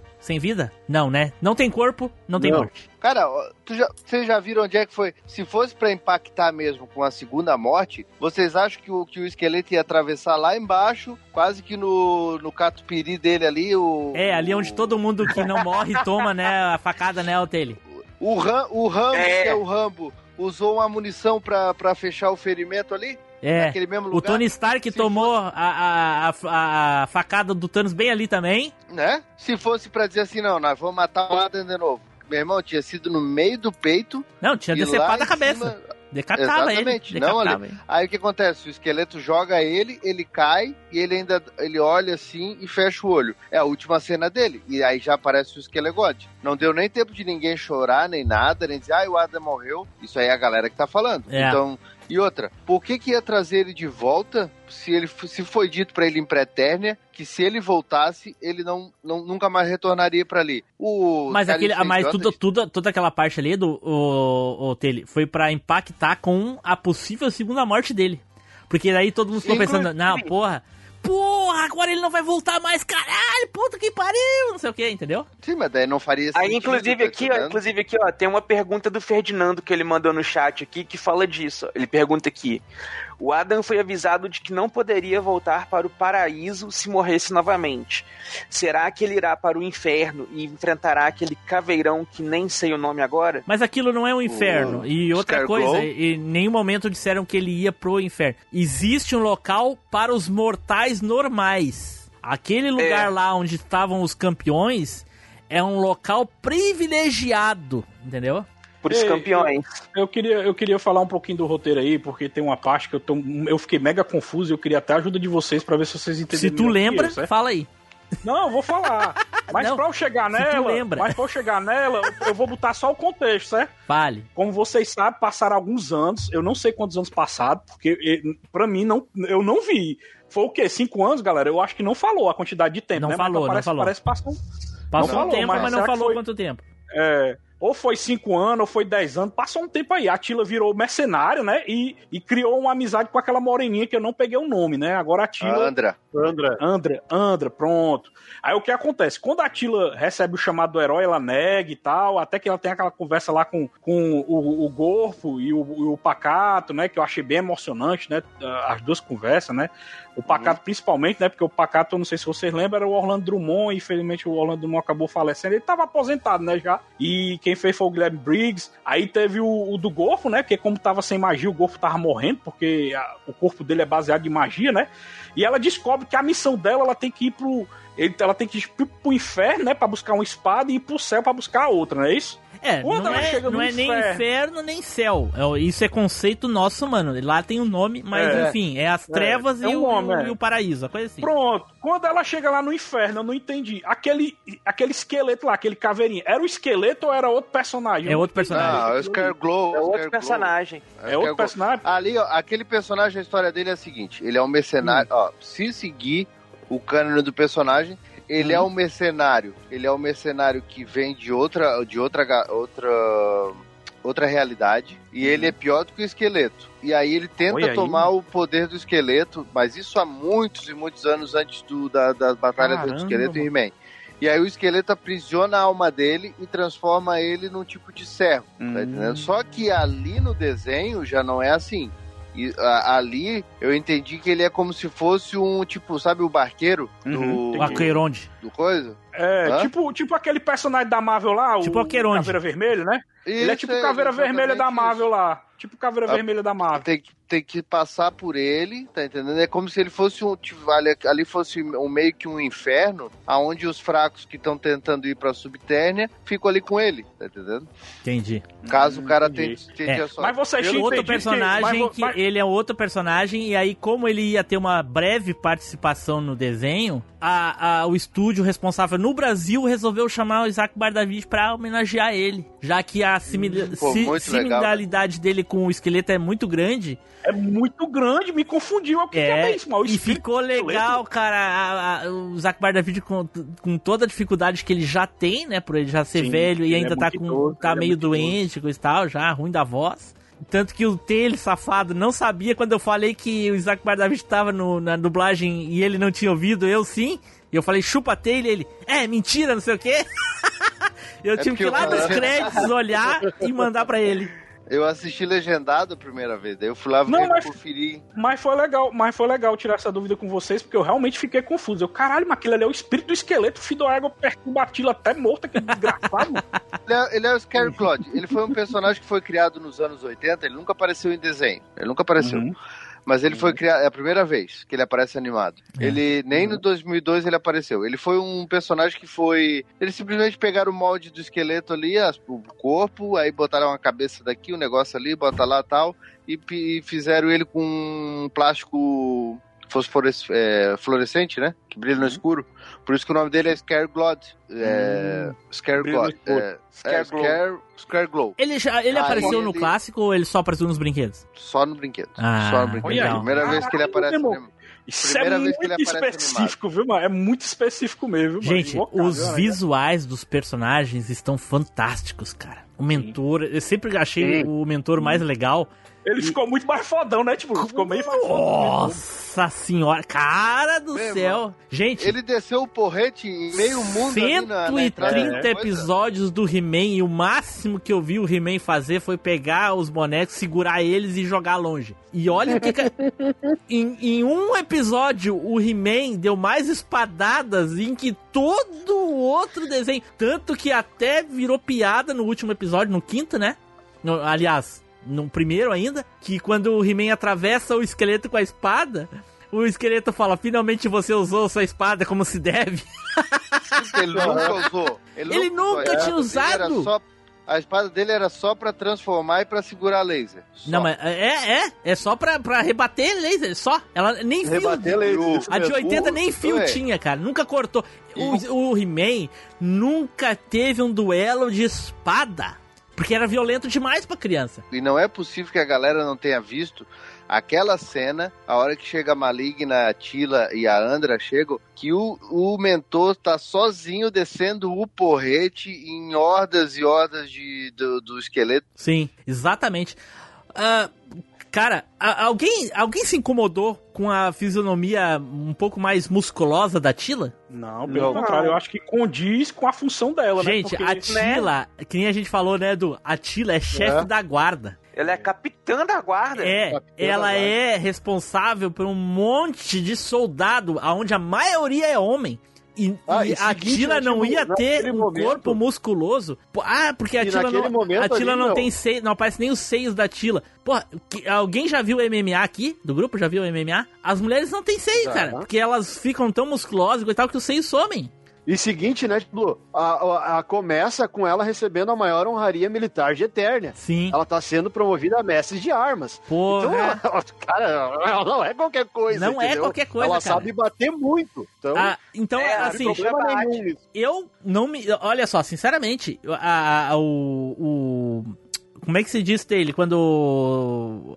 Ah, eu esqueci, me fugiu a palavra. Mas enfim, tirar o He-Man porque ele é overpowered demais. Protagonista. Pra poder ter uma história, pra mim faz sentido. Não tem problema Fica com muito, isso. e tudo, e tudo, galera, fica muito mais desafiador. Muito um mais desafiador. Tanto que a minha teoria pro resto da temporada é a Tila comandando a, a, a- a equipe, o Adam junto na equipe. O Adam, porque eles estão sem a espada. E aí, o que que acontece? Eles vão começar a, a, a catar, né? A, a, a, a- a achar os antigos ah, defensores lá do, do, do, do reino, coisa e tal, sabe? Começar a recrutar, tipo, o Ariete, o, o, o outro, aquele que voa, sabe? Stratos. Stratos. E assim vai. Cada episódio eles vão recrutando um até ter toda uma equipe pra tentar enfrentar o esqueleto lá no final da temporada, que é onde o He-Man aparece de volta. Essa é a minha teoria de como vai ser a continuação. Se tem E o He-Man, se tem o único formato que funciona com o He-Man, provavelmente, eu posso estar enganado, pode ser que tenha alguém fodão aí dos, dos roteiros que consiga fazer diferente. Mas pra mim, o único formato que funcionaria com o, o, o, o He-Man é, é aquele de começa e termina. Então, mas aí que eu tô falando, Tim Blue. Eu acho que aquilo ali é, serviu, assim, ó, e eu não quero estar enganado quanto a isso. Não quero. Eu acho que aquilo ali serviu como um. Foi uma. O erro deles foi não jogar a temporada inteira. Porque talvez, se for do jeito que eu tô pensando que deve ser feito, vai ser assim muito foda. Porque o He-Man, além dele ter aberto um espaço para aparecerem os outros personagens, tipo, porra, quem que ia ver o Roboto? Tá entendendo? Se não fosse É isso. É que, e, e ainda ele criou uma jornada do herói, uma coisa que o personagem nunca teve. Nunca teve. desenhos. Nunca teve. Ou seja, ele começou o episódio como se fosse mais um episódio onde no final dele ele bota a, cintura- a- a mão na cintura e todo mundo termina rindo. E do nada ele teve que escolher entre morrer para salvar o universo, que não era só eterno, era o universo que ele segurou no braço ali. Ele foi para um paraíso junto com os outros campeões. Ele decidiu por, por conta própria deixar Abdicar. tudo para trás, que ele nunca mais vai botar o pé ali para voltar para enfrentar. E aí quando ele tava para se transformar, o esqueleto ainda foi lá e arrebentou com a parte fraca dele, que é o Ada, tá entendendo? Uhum. Então isso aí é uma jornada completa. A hora que ele botar a mão na espada de novo, que ele conseguir se transformar, vocês vão ver que vai aparecer um He-Man muito melhor. É, Mas, mas, mas eu quero tirar outra dúvida com vocês aí, pra ver se vocês têm o mesmo pensamento do que eu. Vocês acham Ah. que eles vão ser corajosos o suficiente pra manter as mortes? As mortes que eu falo é a morte do Gorpo, que eu senti um eu acho que o corpo peito. volta como oráculo. Hum. De alguma forma eles ainda voltam porque, né, velho? Brinquedos. Não Eu vai tirar os personagens porque- definitivamente assim, porque tem que vender brinquedo. O, o corpo volta porque o personagem dele é todo focado em magia, e a hora que a magia toda de Eternia voltar, que tudo funcionar, Ah, o corpo ser. volta também. É, o que eles Tomara, queriam é tirar, o que eles personagem. queriam com a morte do corpo, pra mim, minha opinião, é que Era me fazer chorar esses bunda mole. também. É, É, e eles conseguiram e eu falhei, eu tentei não chorar e falhei mis- miseravelmente. O, Aham. o que eles queriam com a morte, o que eles queriam com a morte do corpo é eliminar o, o cômico e o corpo volta fodelão. Entendi. Legal. viu? O, o Wilson tá legal. falando aqui, ó, que no sétimo episódio vai rolar uma luta do He-Man contra o Skelegod.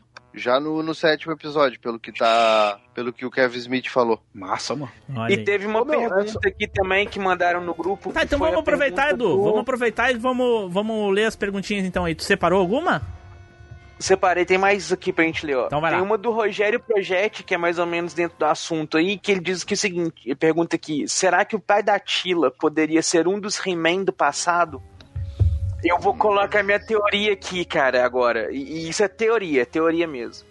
Apareceram três campeões no, no, no, no- enquanto o Adam tava no No paraíso. céu, no céu do, do, do Adam, né? É, apareceu o Grayskull, Apareceu o cara que chama ele de pulguinha e apareceu a mulher que usa roupa igual a da feiticeira. Tem o Hiro também. E o Hiro, Tem. que o, O é Hiro o Vico- forjador, né? O, O Hiro. Vicor, o Hiro Vicor, o Bradman e o o o, o Grayskull e a feiticeira ali, ela não é, ela não é campeã, ela era uma feiticeira, a antecessora da da, da Zoar. Essa apareceu, né, na, Então. na- no clássico, né, Otelho? Não. Não lembro. Eu Não, lembro de uma feiticeira dando, pa- passando Não. o bastão pra feiticeira. Não? É, Ela, ela foi citada no, na série de 2002 e apareceu nos quadrinhos. Ah, beleza. Mas, ô, gente, se Ah, botarem, não, se ela aparece também. isso... Ela aparece também. Tele. Apareceu ou não é apareceu, caralho? Apareceu, eu acho que ela apareceu no clássico também. Pô, eu Acho acabei de sim. falar, pô. Eu não tô louco. Eu tô louco. Eu não sou louco. Não. Eu sou louco.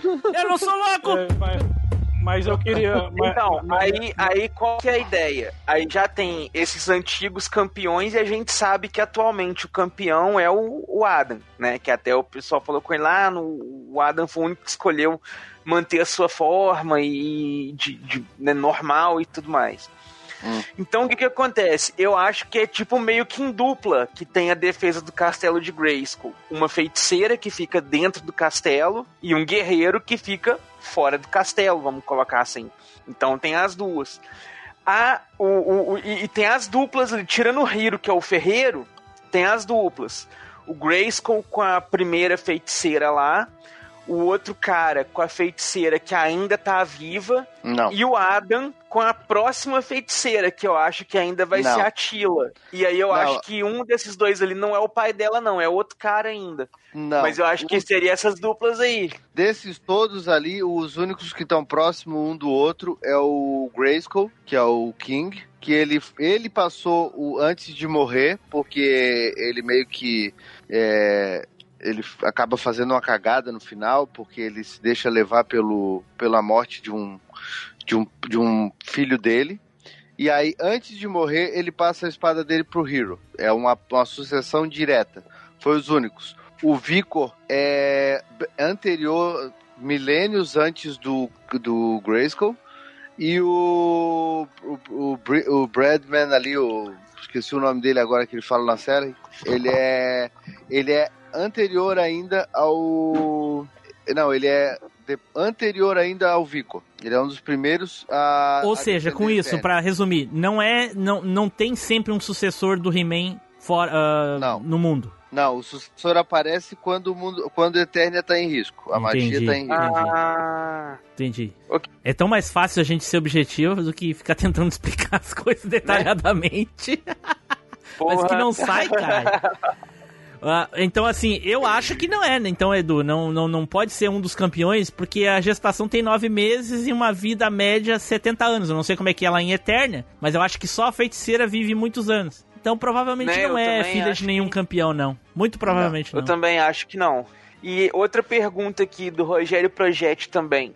É, será que após esses 10 episódios eles não podem aproveitar os He-Man do passado em outras séries? E aí, será que rolam uns spin-offs Mas dos se outros os, campeões? se os caras falam, chegam a falar isso, eu, eu, eu, eu vou ser que nem o Gavião Arqueiro, né? Por favor, não me dê esperanças.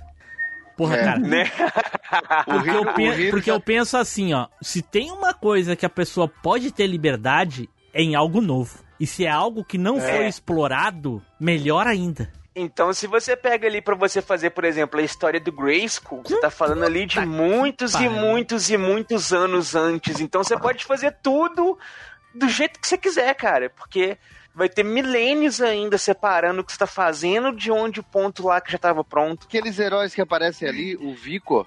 O Vicor, ele é o, o- foi o primeiro concept art do He-Man, né? Depois que foi dado o nome pra ele, mas ele é só um concept art do He-Man. Entendi. É como se ele fosse o- os brinquedos do Conan. O, o, o Bradman ali, que eu chamo ele de Bradman, esqueci o nome do personagem agora, ele foi uma promoção que tinha de uma marca de pão nos Estados Unidos, que dava um He-Man moreno com a- o, o colete do Zodak Olha. pelo, pelos Correios. O Hero foi criado pela Filmation. Ele foi uma. Ele, quando acabou o desenho do He-Man, que o desenho da Tila estava acabando, eles iam fazer uma, uma continuação do He-Man que mostraria o passado de Eternia e o futuro de Eternia. Então, o desenho, é um pouco dele se passaria antes do He-Man, milênios antes, que mostraria o Hero, aquele ali, e, e, e no futuro mostraria o filho da tira do He-Man, que seria o Hero 2. que é o. Spoiler! Então, não, mas acabou não, ele acabou não sendo produzido, né? Não foi. Ah, mas vai, ah, mas vai ter, vai ter. Aqui, ó, uma pergunta, uma pergunta do Ferdinando aqui, ó. O nome original é Mestres do Universo ou é He-Man e os Mestres do Universo? Não, sempre foi He-Man and the Masters of the Universe. No Só Brasil, os defensores do universo. Os defensores do universo, mas sempre teve o. É, sempre foi um. A série, a série clássica, né?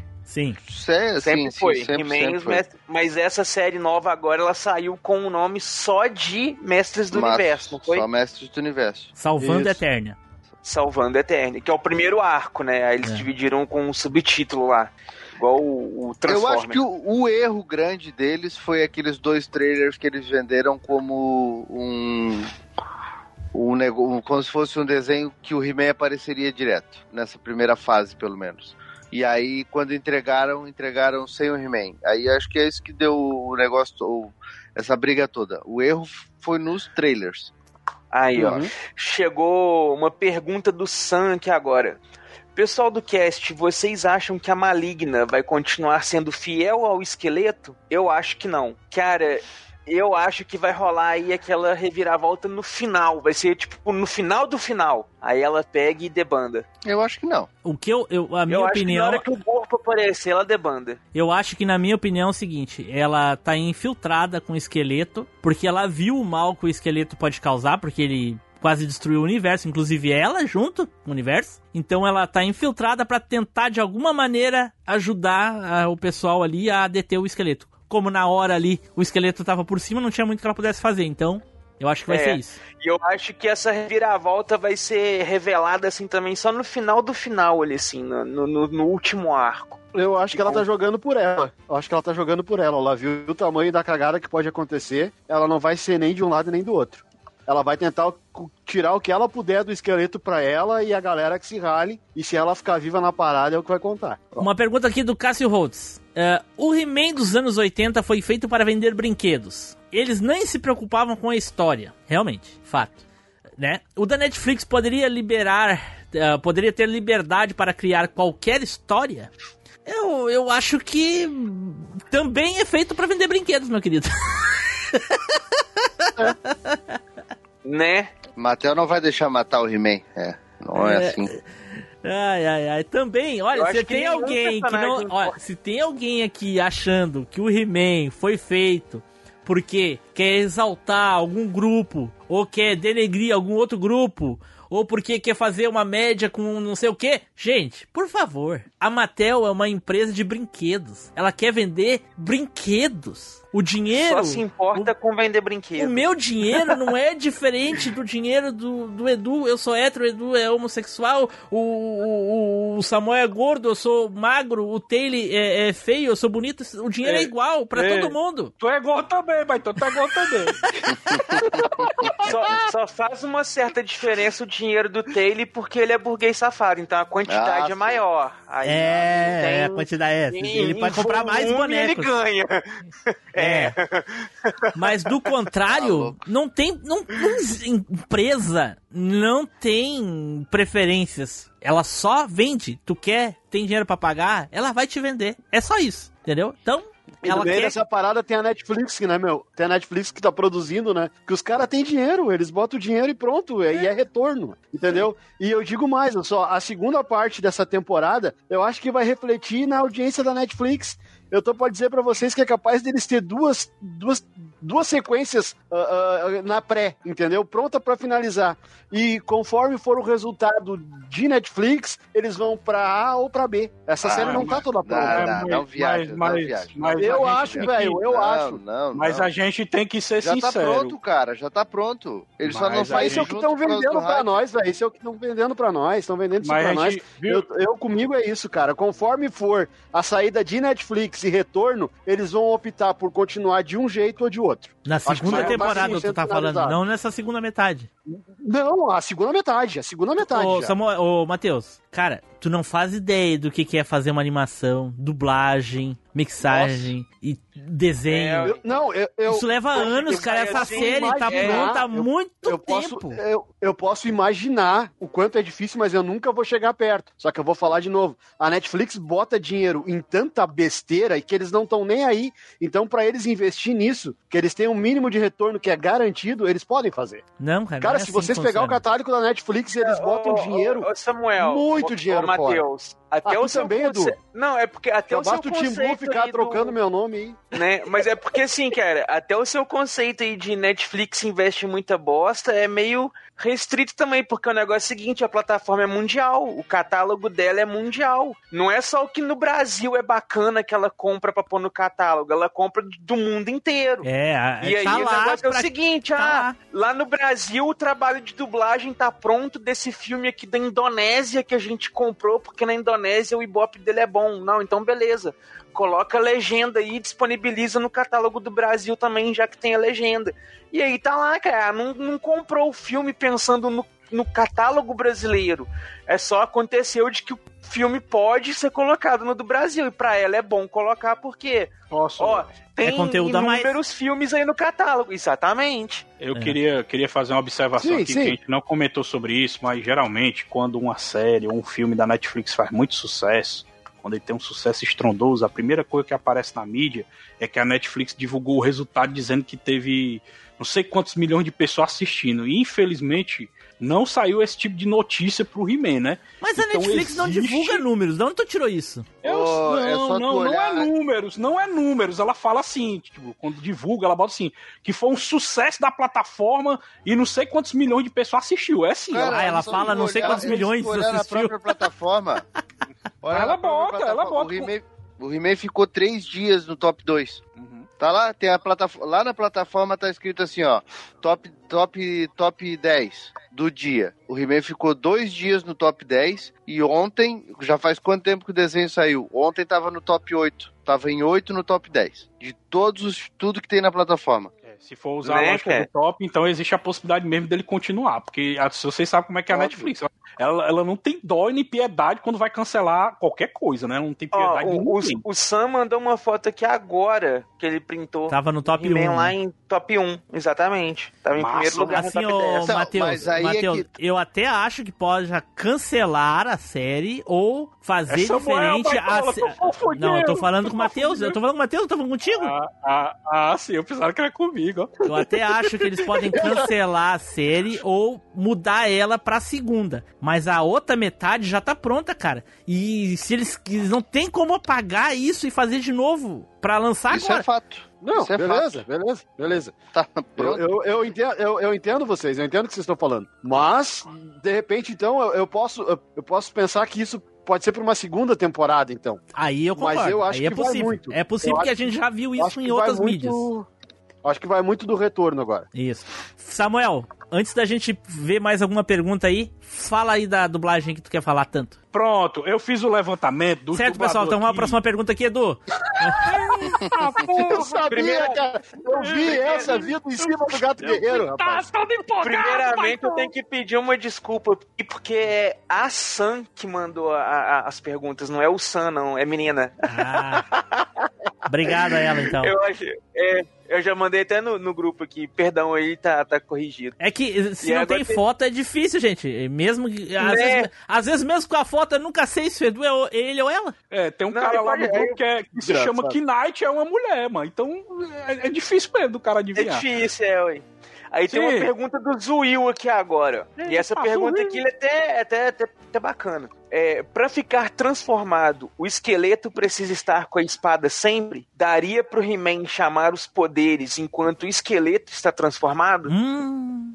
Boa Hum. pergunta. Os poderes Aí. são. Né? Os poderes são Só o Kevin infinitos. Smith- Só o Kevin Que precisa estar com a espada o tempo inteiro na mão, não. Porque na série clássica tem episódios em que o He-Man transformado perde a espada por algum motivo. Ou o laser bate nela, ela voa da mão dele, ou ele Ou arremessa ele ela. usa ela, é. Ele usa ela. é. Ah, é. É. Então não precisa na mão, mas alguém ir lá e pegar ela e invocar os poderes de Grayskull, realmente. Daria. da- o que que aconteceria? Sairia de um pro outro, ficaria os dois com os poderes. É, interessante isso, hein? É, olha aí. E agora? Boa pe- No filme uma- aconteceu isso, não aconteceu, Taylor? O, o Skeletor tava transformado e aí o He-Man pegou a espada e- e ergueu, não foi? Sim, aí tanto que eles se enfrentam como Skelegod e He-Man. É, até porque no filme não tem nada. É só He-Man e o He-Man tá transformado Só em He-Man. He-Man e o esqueleto se transforma em Skeletor. Esse Skelegod, olha aí. Que filme bom, né, velho? Tá. Ué, é Tá cana. É cana. Né? Não, a gente sabe que não é bom hoje, mas lá nos anos 90, quando a Também gente não era bom. porra, era, era- Não, não. Era Era, ruim também. ruim Nunca também. gostei. Nunca gostei dessa bosta. Decepção foda. Eu doido, pra ver o gato, eu doido pra ver o gato guerreiro e nem isso no filme tem, mano. Não tem Eu nem ver o corpo. corpo e aparecia É. aquele anão lá. É, botaram um anão Ô, pra cara, eu É, velho, aquele anão é muito feio. Eu Tem mais alguma pergunta Edu? Tem não, as perguntas acabaram, era só essa que ficou faltando. Mas essa foi boa, hein? Eu acho que vai dar coisa. Essa foi. Essa aí dá pano pra manga, hein?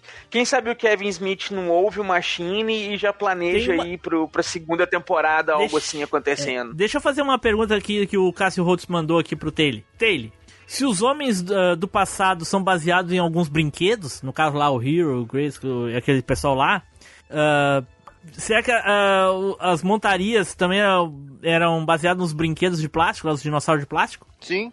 O, tri- o Triceratops ali é do. É um dos brinquedos mais raros da coleção. Aquele que aparece o, o esqueleto, o, o, o Grayskull montado, é o Triceratops. É, é bem bacana o brinquedo. Olha aí. E a- as outras montarias não. As outras eu não lembro delas. As outras, mas o Triceratops certeza que saiu na coleção na coleção vintage e nunca tinha aparecido no, no desenho clássico. Aliás, não só ela, né? O Tubaronk, que aparece ali direto, nunca tinha aparecido no desenho clássico. Um monte de coisa que apareceu nesse desenho nunca tinha aparecido no clássico.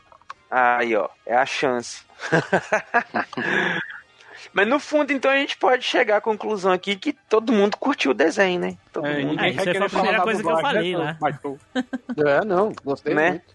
E, gente, expectativas pra, pra segunda Mas parte. o aí, Samuel não falou ainda da, da dublagem.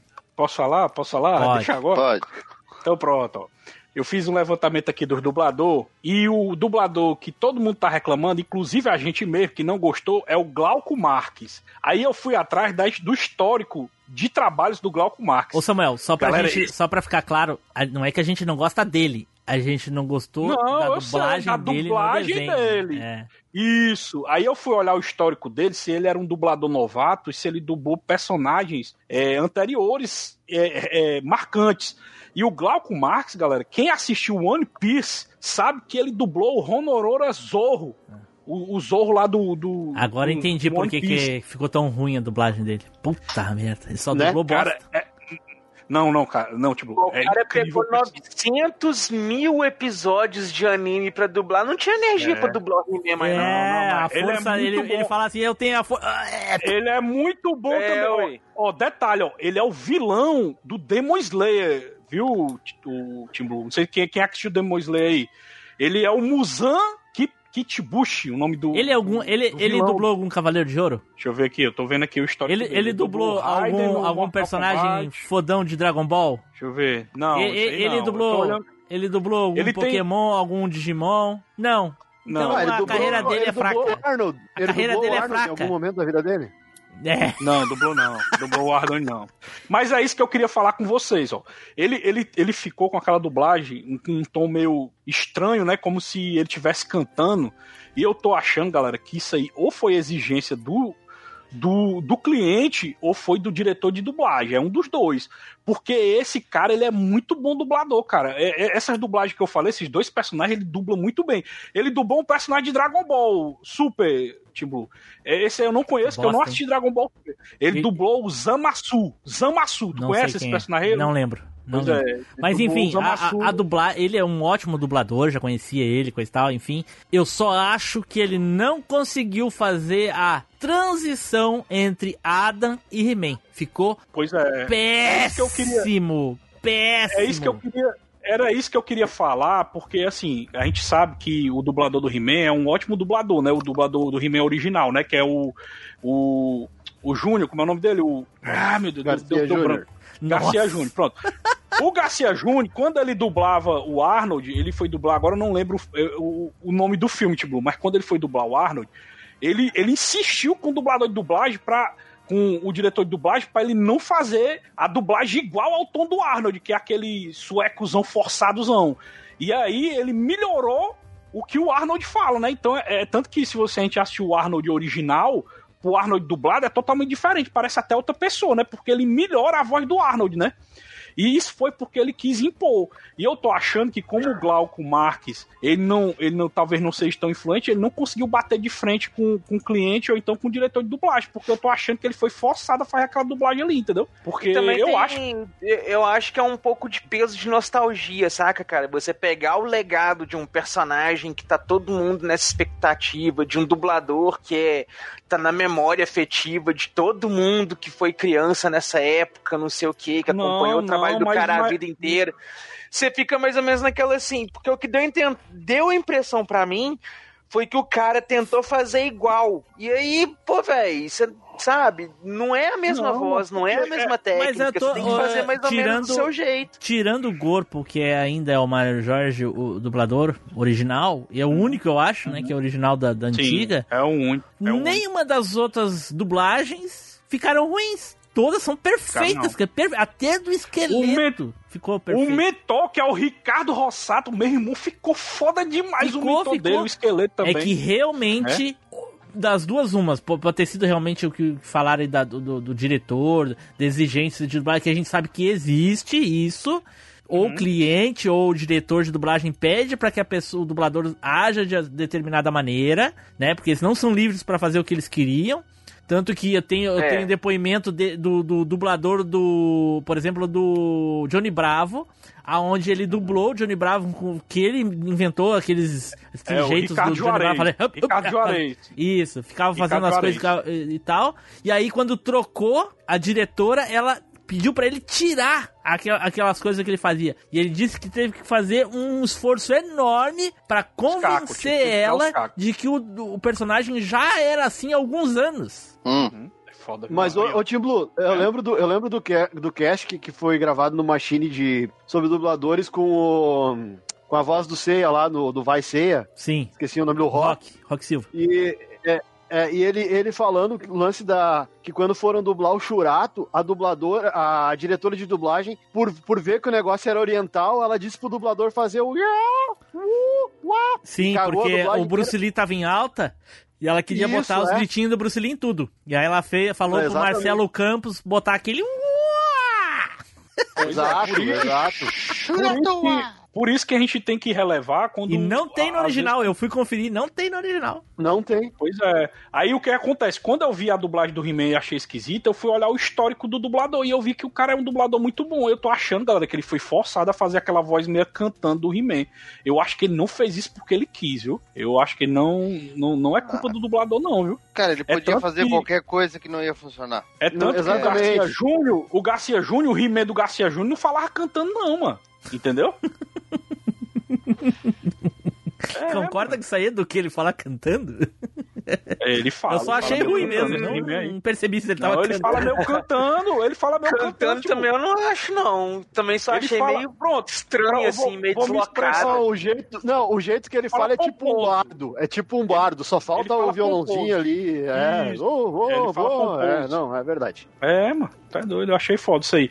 E é tanto que é, é- é a única dublagem que, que, que a gente achou estranha. Ninguém acha, a gente achou estranha. Tanto Eu não achei até a- não. Eu não achei estranho, achei ruim. Eita, achei ruim. achei ruim. Pois é, ruim. Ficou ruim. pois é. Ó, os- E outra a coisa- música e a, trilha- e, a, e a dublagem dessa série ficou ruim. Ficaram ruins. Salvando ali o, o corpo, obviamente. Eu, eu gostei do Bridges fazendo o pacato, achei Ficou legal. sensacional. Bom, eu gostei. Também gostei, também gostei. Os E aí, outros personagens, outra coisa- todas as, as dublagens ficaram boas, cara. Não tem reclamação. São, são, cabem todas, encaixa direitinho coisa e tal. É realmente o He-Man destoa muito a voz. Não combina. Não, não, não. Mas Não, Acho não que até fica o bom. esqueleto ficou bom, né? Ficou bom o esqueleto. Mas é o que o salvar. falou, é o que o Taylor falou, qualquer coisa que fosse feita ali não ia ficar bom. Porque não adianta, a gente tem, tem o lance. Sabe por que, que a gente não tá reclamando das outras? Porque foi o que o Tibulo falou, elas ficaram boas, ficaram legais. Agora, a do He-Man não. E talvez se o cara tivesse mudado a- o tom da voz, o jeito, nós ainda não iríamos gostar por causa da memória afetiva, por causa de o He-Man ser o Garcia Pra quem Jr. tá ouvindo E- aqui, pra quem tá ouvindo o, o, o, cast agora, no último vídeo que o Taylor falou sobre o He-Man, inclusive teve uma enxurrada lá de, de críticas pro Taylor, porque com certeza nós enchemos o bolso, né, Taylor? Que a gente recebeu o dinheiro da Mattel, a gente Tô recebeu o dinheiro da rico. pra falar bem do, do, do desenho. Tô rico. A Matel. a Rapaz, se Mattel nem- eu, se eu no meu canalzinho com 400 e pouco inscritos eu já recebi, imagina o Taylor, né, velho? É, Tá louco. a gente recebeu A uma bolada. A canal. aqui, a- hoje, é- hoje aqui também recebemos, né, Edu? Também recebemos, né? Né, cara? A Mattel comprou uma, o, o- coleção, comprou Machine, É. tá tudo. Fomos vendidos. Ah, se vocês assistirem a abertura do vídeo, o, o Taylor, eh, ele presta muita atenção na, na, na- edição pra ter certeza que eu editei direitinho, tanto que ele nem viu isso. Mas eu coloquei a voz do Garcia Júnior nesse novo Adam, se transformando em He-Man. Então, ouçam lá pra vocês verem, dá uma aquecedinha no coração. Mas Ficou bem o... eu fiquei lisonjeado, sabia? Deles acharem que, que teve um monte de comentário falando, ah, Matel tá ganhando dinheiro da Netflix. Eu fiquei lisonjeado, porque se eles acham que eu já tô no ponto de ganhar dinheiro da Netflix, é porque tá, tá bom, né? Tá bom, é, é. Obviamente, Né? por tabela, se tu ganha dinheiro da Netflix e da Mattel, eu também ganho. Né? Ô, Samuel, tira a dúvida, Oi. já que você tá com a lista das dubladoras aí, Sim, a Sam tá perguntando se quem dubla a Rainha Marlena é a Fátima Mourão, que foi a voz da Xirra clássica. Deixa eu olhar aqui se é. Eu tô aqui com a lista. Mas a, a, a dubladora da Rainha Marlena antiga tá bem, tá viva. Ela deu depoimento pra gente lá. Ela não poderia dublar, será? É, quem, é, quem dubla ela mesmo, viu, viu, Edu? Tá certo isso? Fátima Mourão, que dubla a rainha, viu? Olha aí, acertou, Sam. É isso mesmo. Alguém tem mais alguma coisa pra reclamar do desenho? Que achou que poderia ter sido diferente, coisa e tal? Eu tenho uma Que coisa pra reclamar, Ah, que eu realmente não gostei. Eu Lá achei que não teve nada a ver quando eles voltaram ali do, do Subternia, a Tila carre- ficar carregando a espada ao invés do Adam vir com ela. Isso eu achei afina- que ficou afinal ele do- já vinha, ele já ia vir mesmo, né? Então a espada é de quem? É dele, né? Exatamente. Ele, aliás, ele já poderia ter vindo transformado pra não correr o risco de levar uma apunhalada do esqueleto. É, aí perderam Né? tempo, perderam tempo pra, pra tomar uma paulada ali. É enredo, né? É enredo. Isso não tem como reclamar, né, cara? Não... É, é Enredo. Uma conveniência de coisa, que roteiro, não adianta. eu, uma coisa que eu achei que poderia ter sido um pouco melhor explorada, não necessariamente que eu achei ruim, mas que eu achei que ficou meio jogado assim, que foi a o, o Triclops com a religião máquina lá que ele tava colocando no mundo. Isso eu é acho que eles podiam é ter fácil, gastado Edu. Isso é muito fácil. É, é o mesmo esquema lá do das tartarugas ninja lá do, do joguinho, do desenho. É tudo robô, então pode matar. Não, sim. Sim, sim, sim, mas eu tô dizendo o seguinte. é, poderiam ter gastado uns minutinhos a mais nos episódios ali assim pra aprofundar um pouco mais o risco que eles de fato são, porque assim, dá a entender que é uma coisa michuruquinha, que é tipo um bando de bobo tentando seguir alguma coisa porque não tem quem lidera eles. Mas aí, na hora que a galera chega em Grayskull pra, pra, pra usar o negócio, né, que eles voltam do mundo ali e tudo, e o pau tá torando, que o mentor aparece lá em cima usando o canhão, assim, tudo, véi, é muita máquina! Não é pouca gente, não. É tipo nível horda, sabe? E, e eles poderiam ter colocado um pouco mais assim, é, é, é, mais ameaçadora essa, essa galera do Triclops. Pois é, né? Porque as duas entraram lá de boa, roubaram o troço, as duas sozinhas. Uhum. Né, cara? Poderia ter sido assim um pouco mais. Foi como se fosse um bando de bobo e depois no final uma galera, tipo, aquele exército inteiro de máquina, aquele bando de gente ali e tudo, poderia ter sido um pouco mais ameaçador.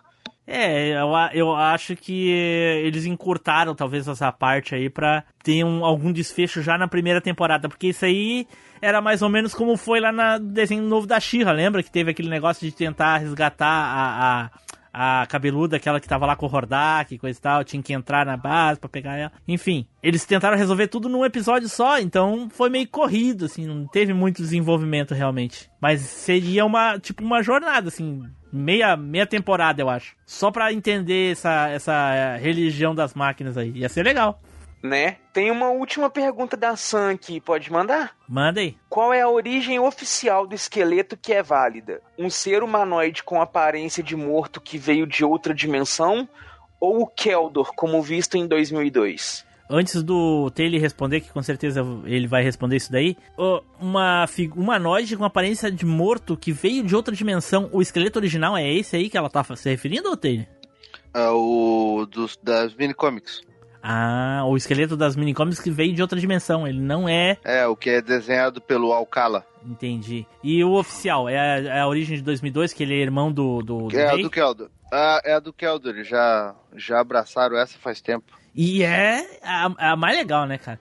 Eu, eu fiquei um É pouco decepcionado, Taylor, porque eu achei, sinceramente, eu achei que ia ter um, um- pelo menos um pouco no início ali, a origem, entendeu? Como é que eram as coisas antes, como é que o, o Adam foi escolhido pra ser o campeão. Cara, eu queria É. muito isso, cara. Nossa, eu. eu é que sou- eles já partiram do pressuposto que a galera conhece o personagem, né? Mas a galera conhece, mas não sabe. Aí é que tá. A gente conhece o He-Man, sabe quem é o He-Man, sabe quem é o É, esqueleto. Isso podia, isso podia ser muito bem trabalhado com flashback, né, tipo? Mas a gente não sabe da legais. onde veio. Por quê? Por que, que o He-Man foi escolhido? Mostrou isso no clássico? O que o He-Man foi escolhido? Por quê? Não. Isso. Não, né? Não tem por quê. Não, é não. isso que eu queria, entendeu? Eu quero saber por que, que a feiticeira resolveu escolher o He-Man. Se é que é ela que faz isso, quem faz, entendeu? Por que, que o Adam foi escolhido? Por... Enfim, era isso que eu queria saber.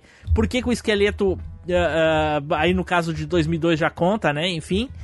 Mas eu queria muito saber como é que o, o He-Man surgiu. É, eu acho que o de 2002 é o que mais chega perto, assim, dessa, dessa coisa de construir um cânone, realmente. Sim, é por isso que ele é tão bom, cara. uma- pra mim, o melhor He-Man até hoje é o de 2002. É, que mais Concordo. se aproxima. Ficaria com essa origem aí também. É, de E boa. aí o. E os quadrinhos, né? Os quadrinhos contam muito a origem de todos eles, né? O- A origem do próprio Mandíbula, que é o Cronos, o, o Homem-Fera, que foi... Enfim, todos eles têm umas origens muito legais, mas nas histórias de quadrinho. No, Tá. No- nos, na- nos desenhos é bem prejudicado. Beleza. Então, Edu, vamos pra última pergunta e aí vamos encerrar a nossa gravação. Aí é uma pergunta do Apoena aqui. Teve um outro ouvinte também que perguntou algo semelhante, que é o seguinte. Vocês acham que há uma possibilidade de alguns dos campeões, até mesmo Grayskull, atravessar o portal para ajudar o He-Man? Não. Eu acho que também eles não, não queimariam a ficha dessa forma, não. Acho que seria É, mais vai ficar muito- um vai ficar muito spin-off, uma fácil, coisa vai- assim. Mas eu Vai acho que eles fácil. atravessar o portal, a gente chegaria no mesmo Nexus lá do He-Man e o esqueleto transformado. Porque eles também são transformados, entendeu? Eles também precisariam da espada pra se transformar. Eles estão lá porque É, eles estão no a paraíso. Olha a E loucura eles que eu estão com a forma de campeão agora. porque eles estão lá no, naquele mundo também, né? No Exatamente, mundo de normal, eles podem voltar ao escolher, é. normal. Eles podem escolher Olha a a forma, loucura mas no momento criei. que eles atravessar o portal, quem é que garante que eles não vão voltar pra forma Adam deles? Olha, É. olha a minha loucura, olha a minha loucura, olha a minha loucura. E se, e se é aquela história que a gente já descartou, mas por acaso, né? Um deles Mas se a gente seja- já descartou, pai por da que, que vai falar isso? Tá, mas não, mas olha só, se um deles for o pai da Tila e volta não só pra ajudar o He-Man, mas pra ajudar a filha. Agora eu entendi por que, que a gente descartou essa bosta. Ah, me deixa, me deixa, me deixa com a minha loucura, caramba. Não, cara, Ô, de ia ser massa, ia ser Não, não massa, ia não. Ia ser massa. Ia ser muito bosta. Ia ser! Por isso que a gente descartou isso aí. Pô, eu senti, eu senti, Edu, rapidinho, coisas, uma coisa que eu senti falta foi do, do cara lá do, do aquático fazendo aqueles blu blu. blu, Ah, blu, blu. isso mesmo, nossa. É verdade. Aquilo era Verdade, engraçado, aquilo era verdade. engraçado. Ô, e outra coisa, cara, assistir o Aquático prático lá do, do desenho de 83 é a mesma coisa que assistir o Aquaman dos Super Amigos. E assistir esse Aquático agora, fodelão, é a mesma coisa que assistir o Aquaman dos 952. Já repararam isso? É? Sim, sim, sim, sim. Né? Outra coisa que eu achei muito legal foi a, como, como referenciavam o, como referenciaram o He-Man nos episódios com aquelas piadinhas boba, né? Ó, esqueleto, agora eu sei porque você está no barco, porque a, a bandeira tem a sua cara, sabe? É. Pô, é um pensar, adolescente, cara. É um adolescente. O He-Man sempre foi bobo assim, cara. E, e aqui na série, quando mostrava o He-Man dando as tiradas, era a mesma coisa. É, é, ele é um Um adolescente num corpo de adulto, cara. É o Shazam, porra. É isso muito mesmo. bom, muito é bom. Eu gostei mesmo. muito disso. É, É basicamente isso, é. Ele tem 16 anos. exatamente. Espero que apareça o Ariete, o Multiface, essa, essa vai galera aparecer, aí, né, Tele? Como eu te falei, a Tila vai sair recrutando um por um pra poder enfrentar o esqueleto. Aí, o que acontece? A Tila vai chegar num vai dizer: Ah, precisamos da sua ajuda. Ah, eu não posso porque eu tenho que resolver tal problema. Aí ela vai lá, a- eles todos vão lá, ajudam ele. Aí chega no final, tá, agora eu vou com vocês. Blá, blá, blá, blá, blá. E assim vai. Eu acho que vai ser bem isso. E aí no final vem o pai da Tila e ajuda eles também. Isso aí. Vamos lá. Calma, Adam. E que tal se ficarmos de fora até os malvados sumirem? Se não formos, perderemos, Pacato. A feiticeira precisa do campeão dela. Pelos poderes de Grayskull!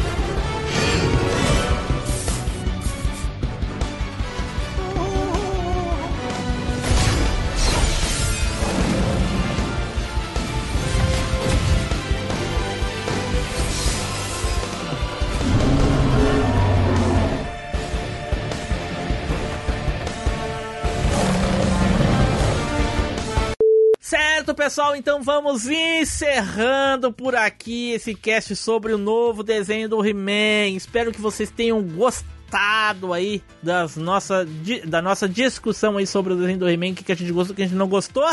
Então vamos para as despedidas e as considerações finais. Eduardo! Cara, é meio complicado julgar um todo tendo conhecimento só da metade, né? Mas o que foi apresentado até então é algo que eu gostei bastante. Tenho apenas ressalvas positivas. Tô muito empolgado aí com a segunda parte. Espero que a Netflix não demore tanto pra liberar essa bosta, porque eu quero saber como que termina esse primeiro arco. e vamos lá, vamos, vamos seguir, vamos seguir. E muito obrigado aí também a toda a galera que acompanhou a gente aqui, a gravação. Muito obrigado aí pelas perguntas, pela interação e continua colado com a gente aí. Isso aí, Samuel! Pois é, Negades, eu só vou ficar triste porque eu sei que a próxima, a, pro- a continuação vai continuar com o mesmo problema que a gente tá reclamando, porque não tem como eles corrigir a trilha sonora de uma parte pra outra e nem a dublagem do He-Man de uma parte pra outra, né? Mas tirando isso, eu gostei demais e eu espero que eu me surpreenda, assim como eu me surpreendi com esses cinco primeiros episódios. Aí, Matheus! Galera, muito legal. Muito obrigado por mais uma gravação. Agradecer a todo mundo que tá no chat aí, dizer que foi muito legal. E espero que continue, cara. Como eu já falei uma vez, eu quero mais uma, duas, três, dez, vinte temporadas que continue porque eu tô curtindo muito. Taylor! Então, duas coisas pra dizer. Primeiro, né, dei uma chance aí pro desenho, vamos ver o que, que vem na segunda parte da primeira temporada. E a outra, Netflix, se estiver me ouvindo, pode me pagar que eu falo o que vocês quiserem. De novo, né? Paga de novo. De novo. Certo, pessoal? Ah, eu gostaria primeiramente de agradecer a todo mundo que está ouvindo, que ficou aqui até o final da gravação, dos duas horas de gravação e apenas duas pessoas saíram desde o início. Olha aí, o pessoal ouviu mesmo, pelo menos está no grupo, agora está ouvindo. Já é outra história. É, já é outra história.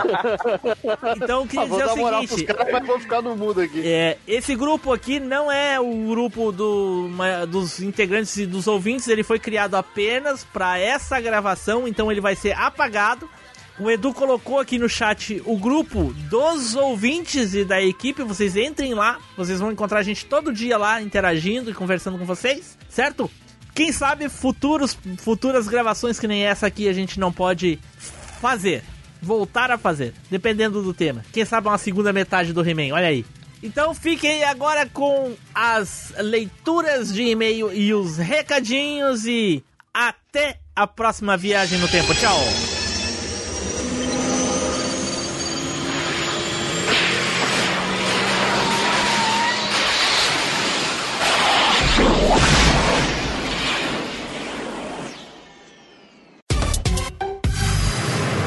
E-mails e recadinhos.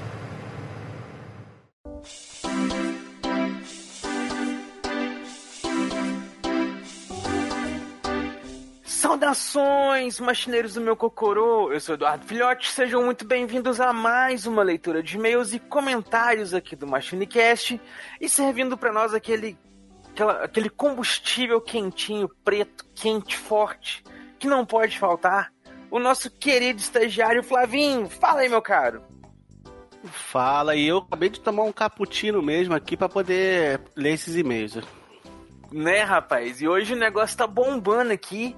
Então vamos ler bastante coisa aqui. Mas antes, deixar aqui aquele nosso querido muito obrigado aos nossos queridos amigos que estão acompanhando a gente aqui lá no Telegram.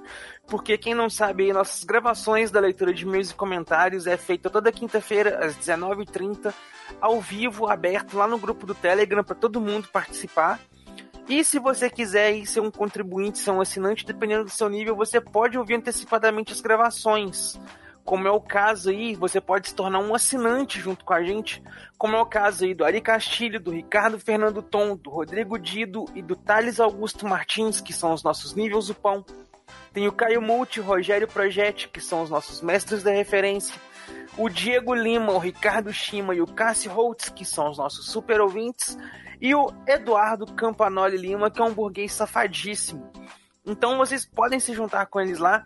E aí, vocês estiverem lá no nível do Edu, por exemplo, vocês podem ouvir todas as gravações ao vivo com a gente lá no nosso grupinho de gravações.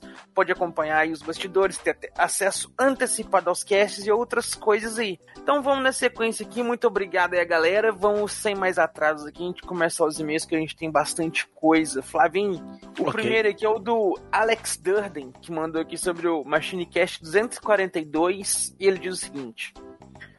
Alô, Machines, presentes nessa leitura de e-mail. Vim dividir com vocês a minha tentativa frustrada de tentar me lembrar com clarezas quais foram minhas primeiras experiências com games, consoles e fliperamas. O primeiro jogo que eu lembro ter tido ficou por anos esquecido nas minhas memórias, e só consegui lembrar o nome dele alguns anos atrás.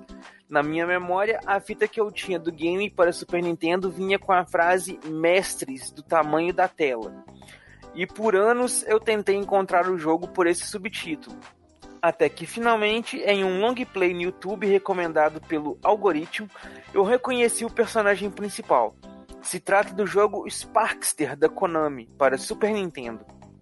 E este foi também o meu primeiro console. Eu tenho 25 anos, então quando eu tinha 10 anos, o console mais atual era o PlayStation 2, com o PlayStation 3 e o 360 prestes a serem lançados.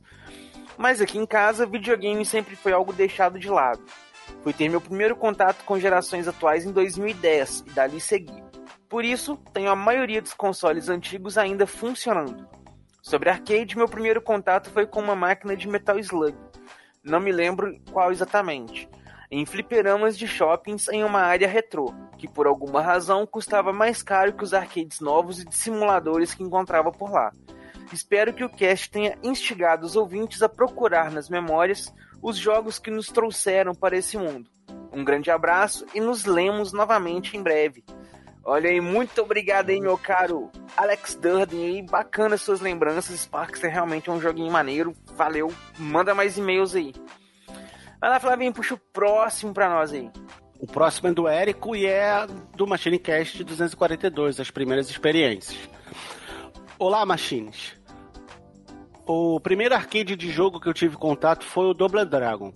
Minha família havia se mudado de residência e fui a um bar com meu pai e lá vi a máquina.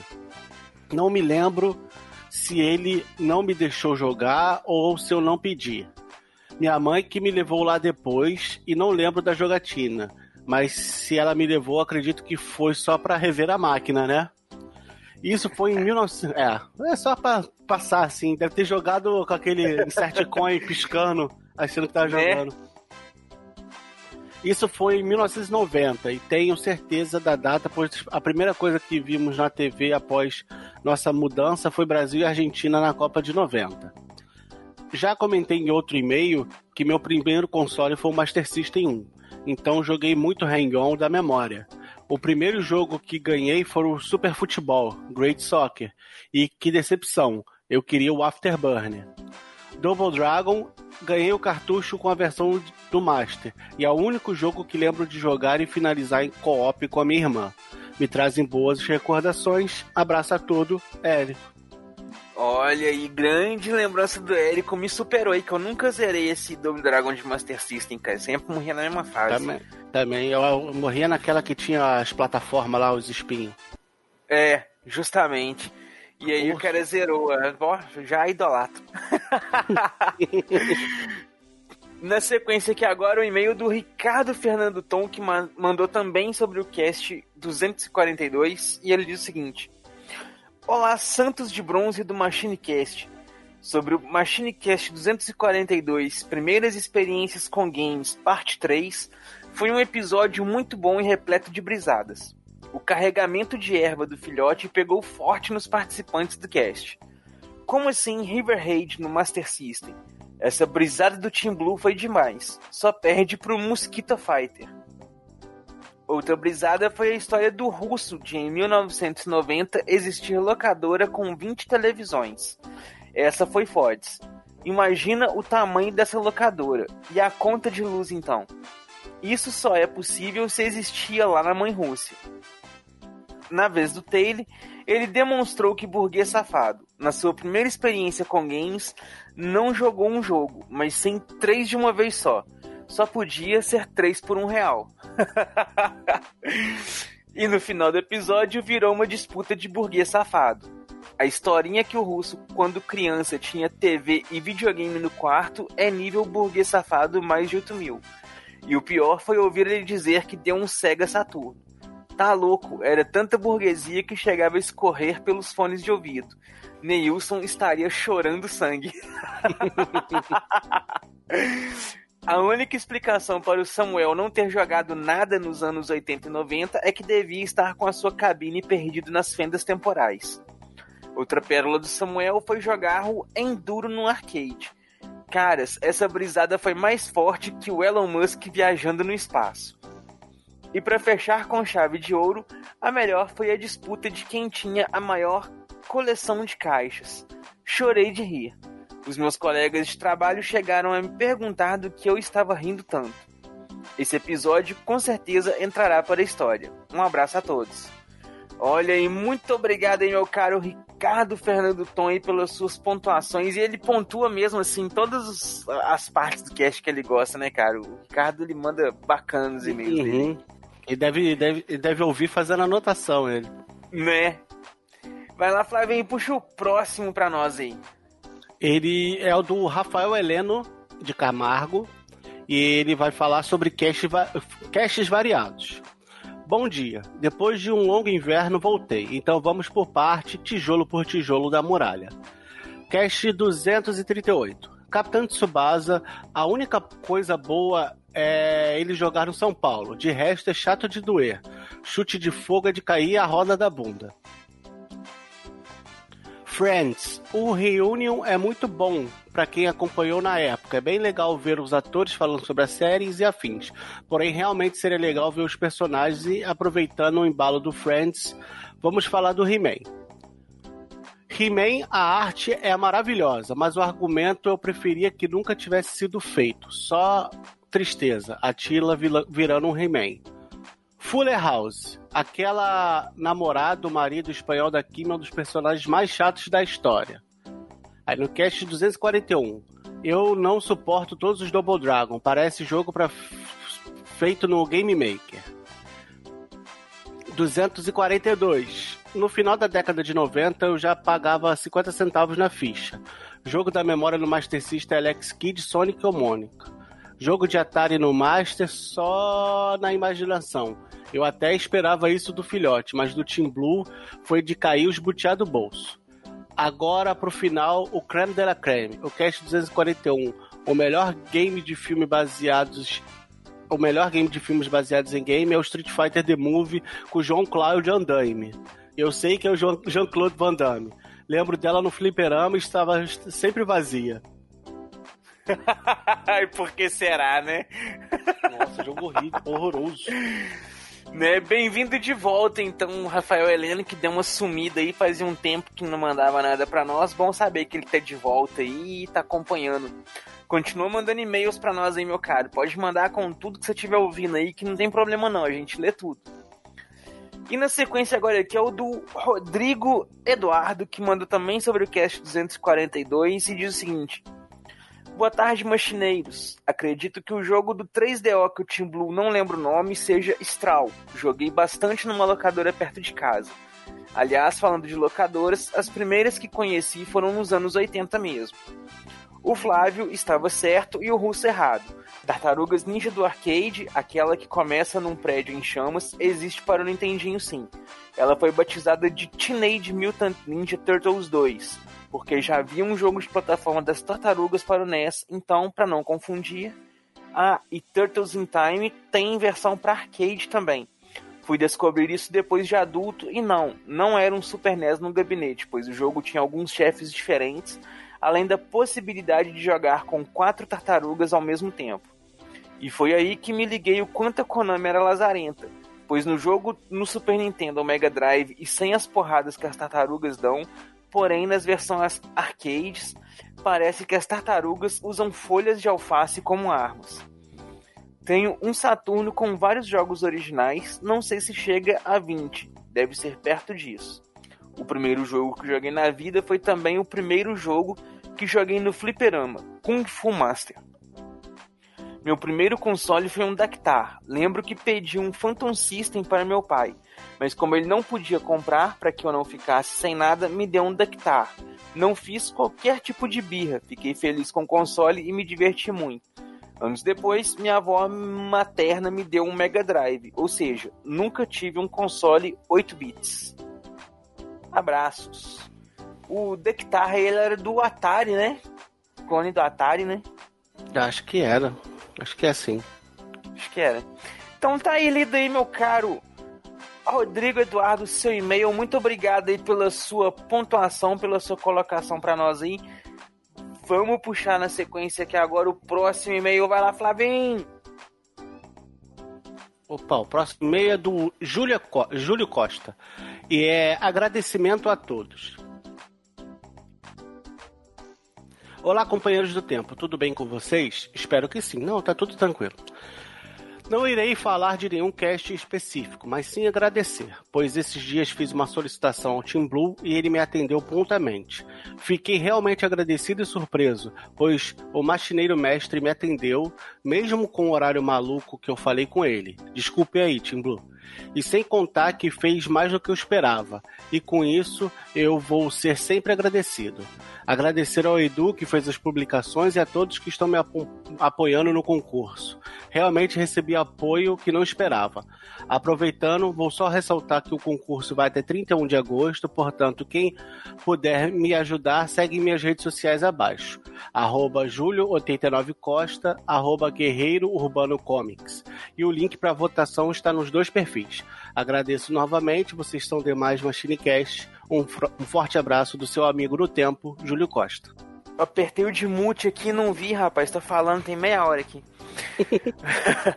Mas então, galera, pra quem não sabe, aí o Júlio participa com a gente lá no grupo do Telegram. Ele é um machineiro que acompanha a gente lá e ele tá participando de um concurso de desenho e mandou um personagem super foda para participar do concurso que a gente postou ele lá no nosso Insta. Então, se você entrar lá no nosso Insta, você vai ver um desenho de um personagem lá, que é o personagem do Júlio. Nessa postagem tem o link do concurso, tem as redes dele também. Então dá uma entrada lá, vai lá, vota no personagem dele, segue as redes dele lá também, segue o Insta dele, que o trabalho ficou muito bacana, o desenho ficou muito maneiro. Dessa força pra ele lá que o cara é, é sinistro, ficou bem bacana. E com isso aí nós chegamos ao fim de mais uma leitura de e-mails e comentários. Espero que vocês tenham gostado de tudo até aqui. Caso queiram nos acompanhar aqui ao vivo, não se esqueçam de entrar aí toda quinta-feira, às 19h30, lá no nosso grupinho do Telegram, para vocês seguirem a gente aqui ao vivo.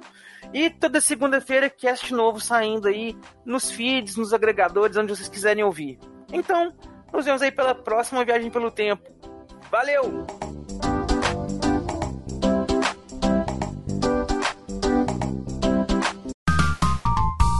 Os bastidores da velha máquina.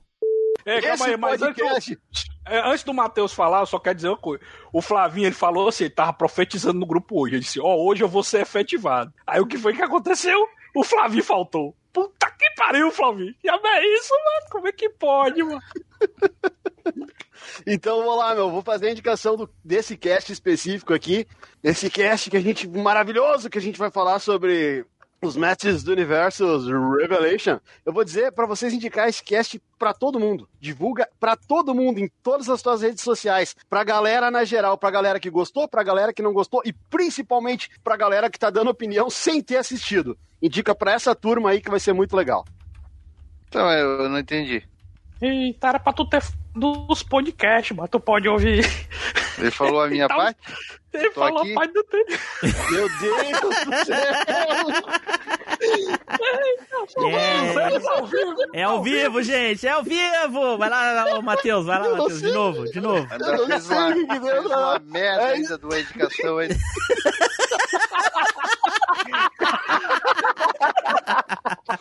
Deixa eu tomar um gole de café. Peraí, não, só o café, cara. Tu tá louco. Posso, Ei, deixa eu posso, só- posso falar um negócio aqui? Pera aí, deixa o Samuel Deixa- falar. Vai, Fala, vai, Samuel. vai. É, deixa eu só falar? complementar um negócio que o Tiblu falou, que a gente não. Eu não vi ninguém discutindo isso, e eu acho legal a gente frisar isso aí. Porque assim, a gente gosta da história principal. Ou tal, seja, a- tem na, na, na- no que o Samuel tá falando, já que ele não viu ninguém discutindo, vamos nós discutir. Né? Vai, Samuel. Eita, caiu. Né? Então tá. Então tá Apertou no mudo aí, Samuel. Mas o. Não, não vai. Quando ele voltar, ele fala. Vai, ô, Matheus, fala aí. É. O, o- que eu queria falar é o seguinte. Então tá, vamos encerrar então. Vamos, então. Vamos encerrar Agora,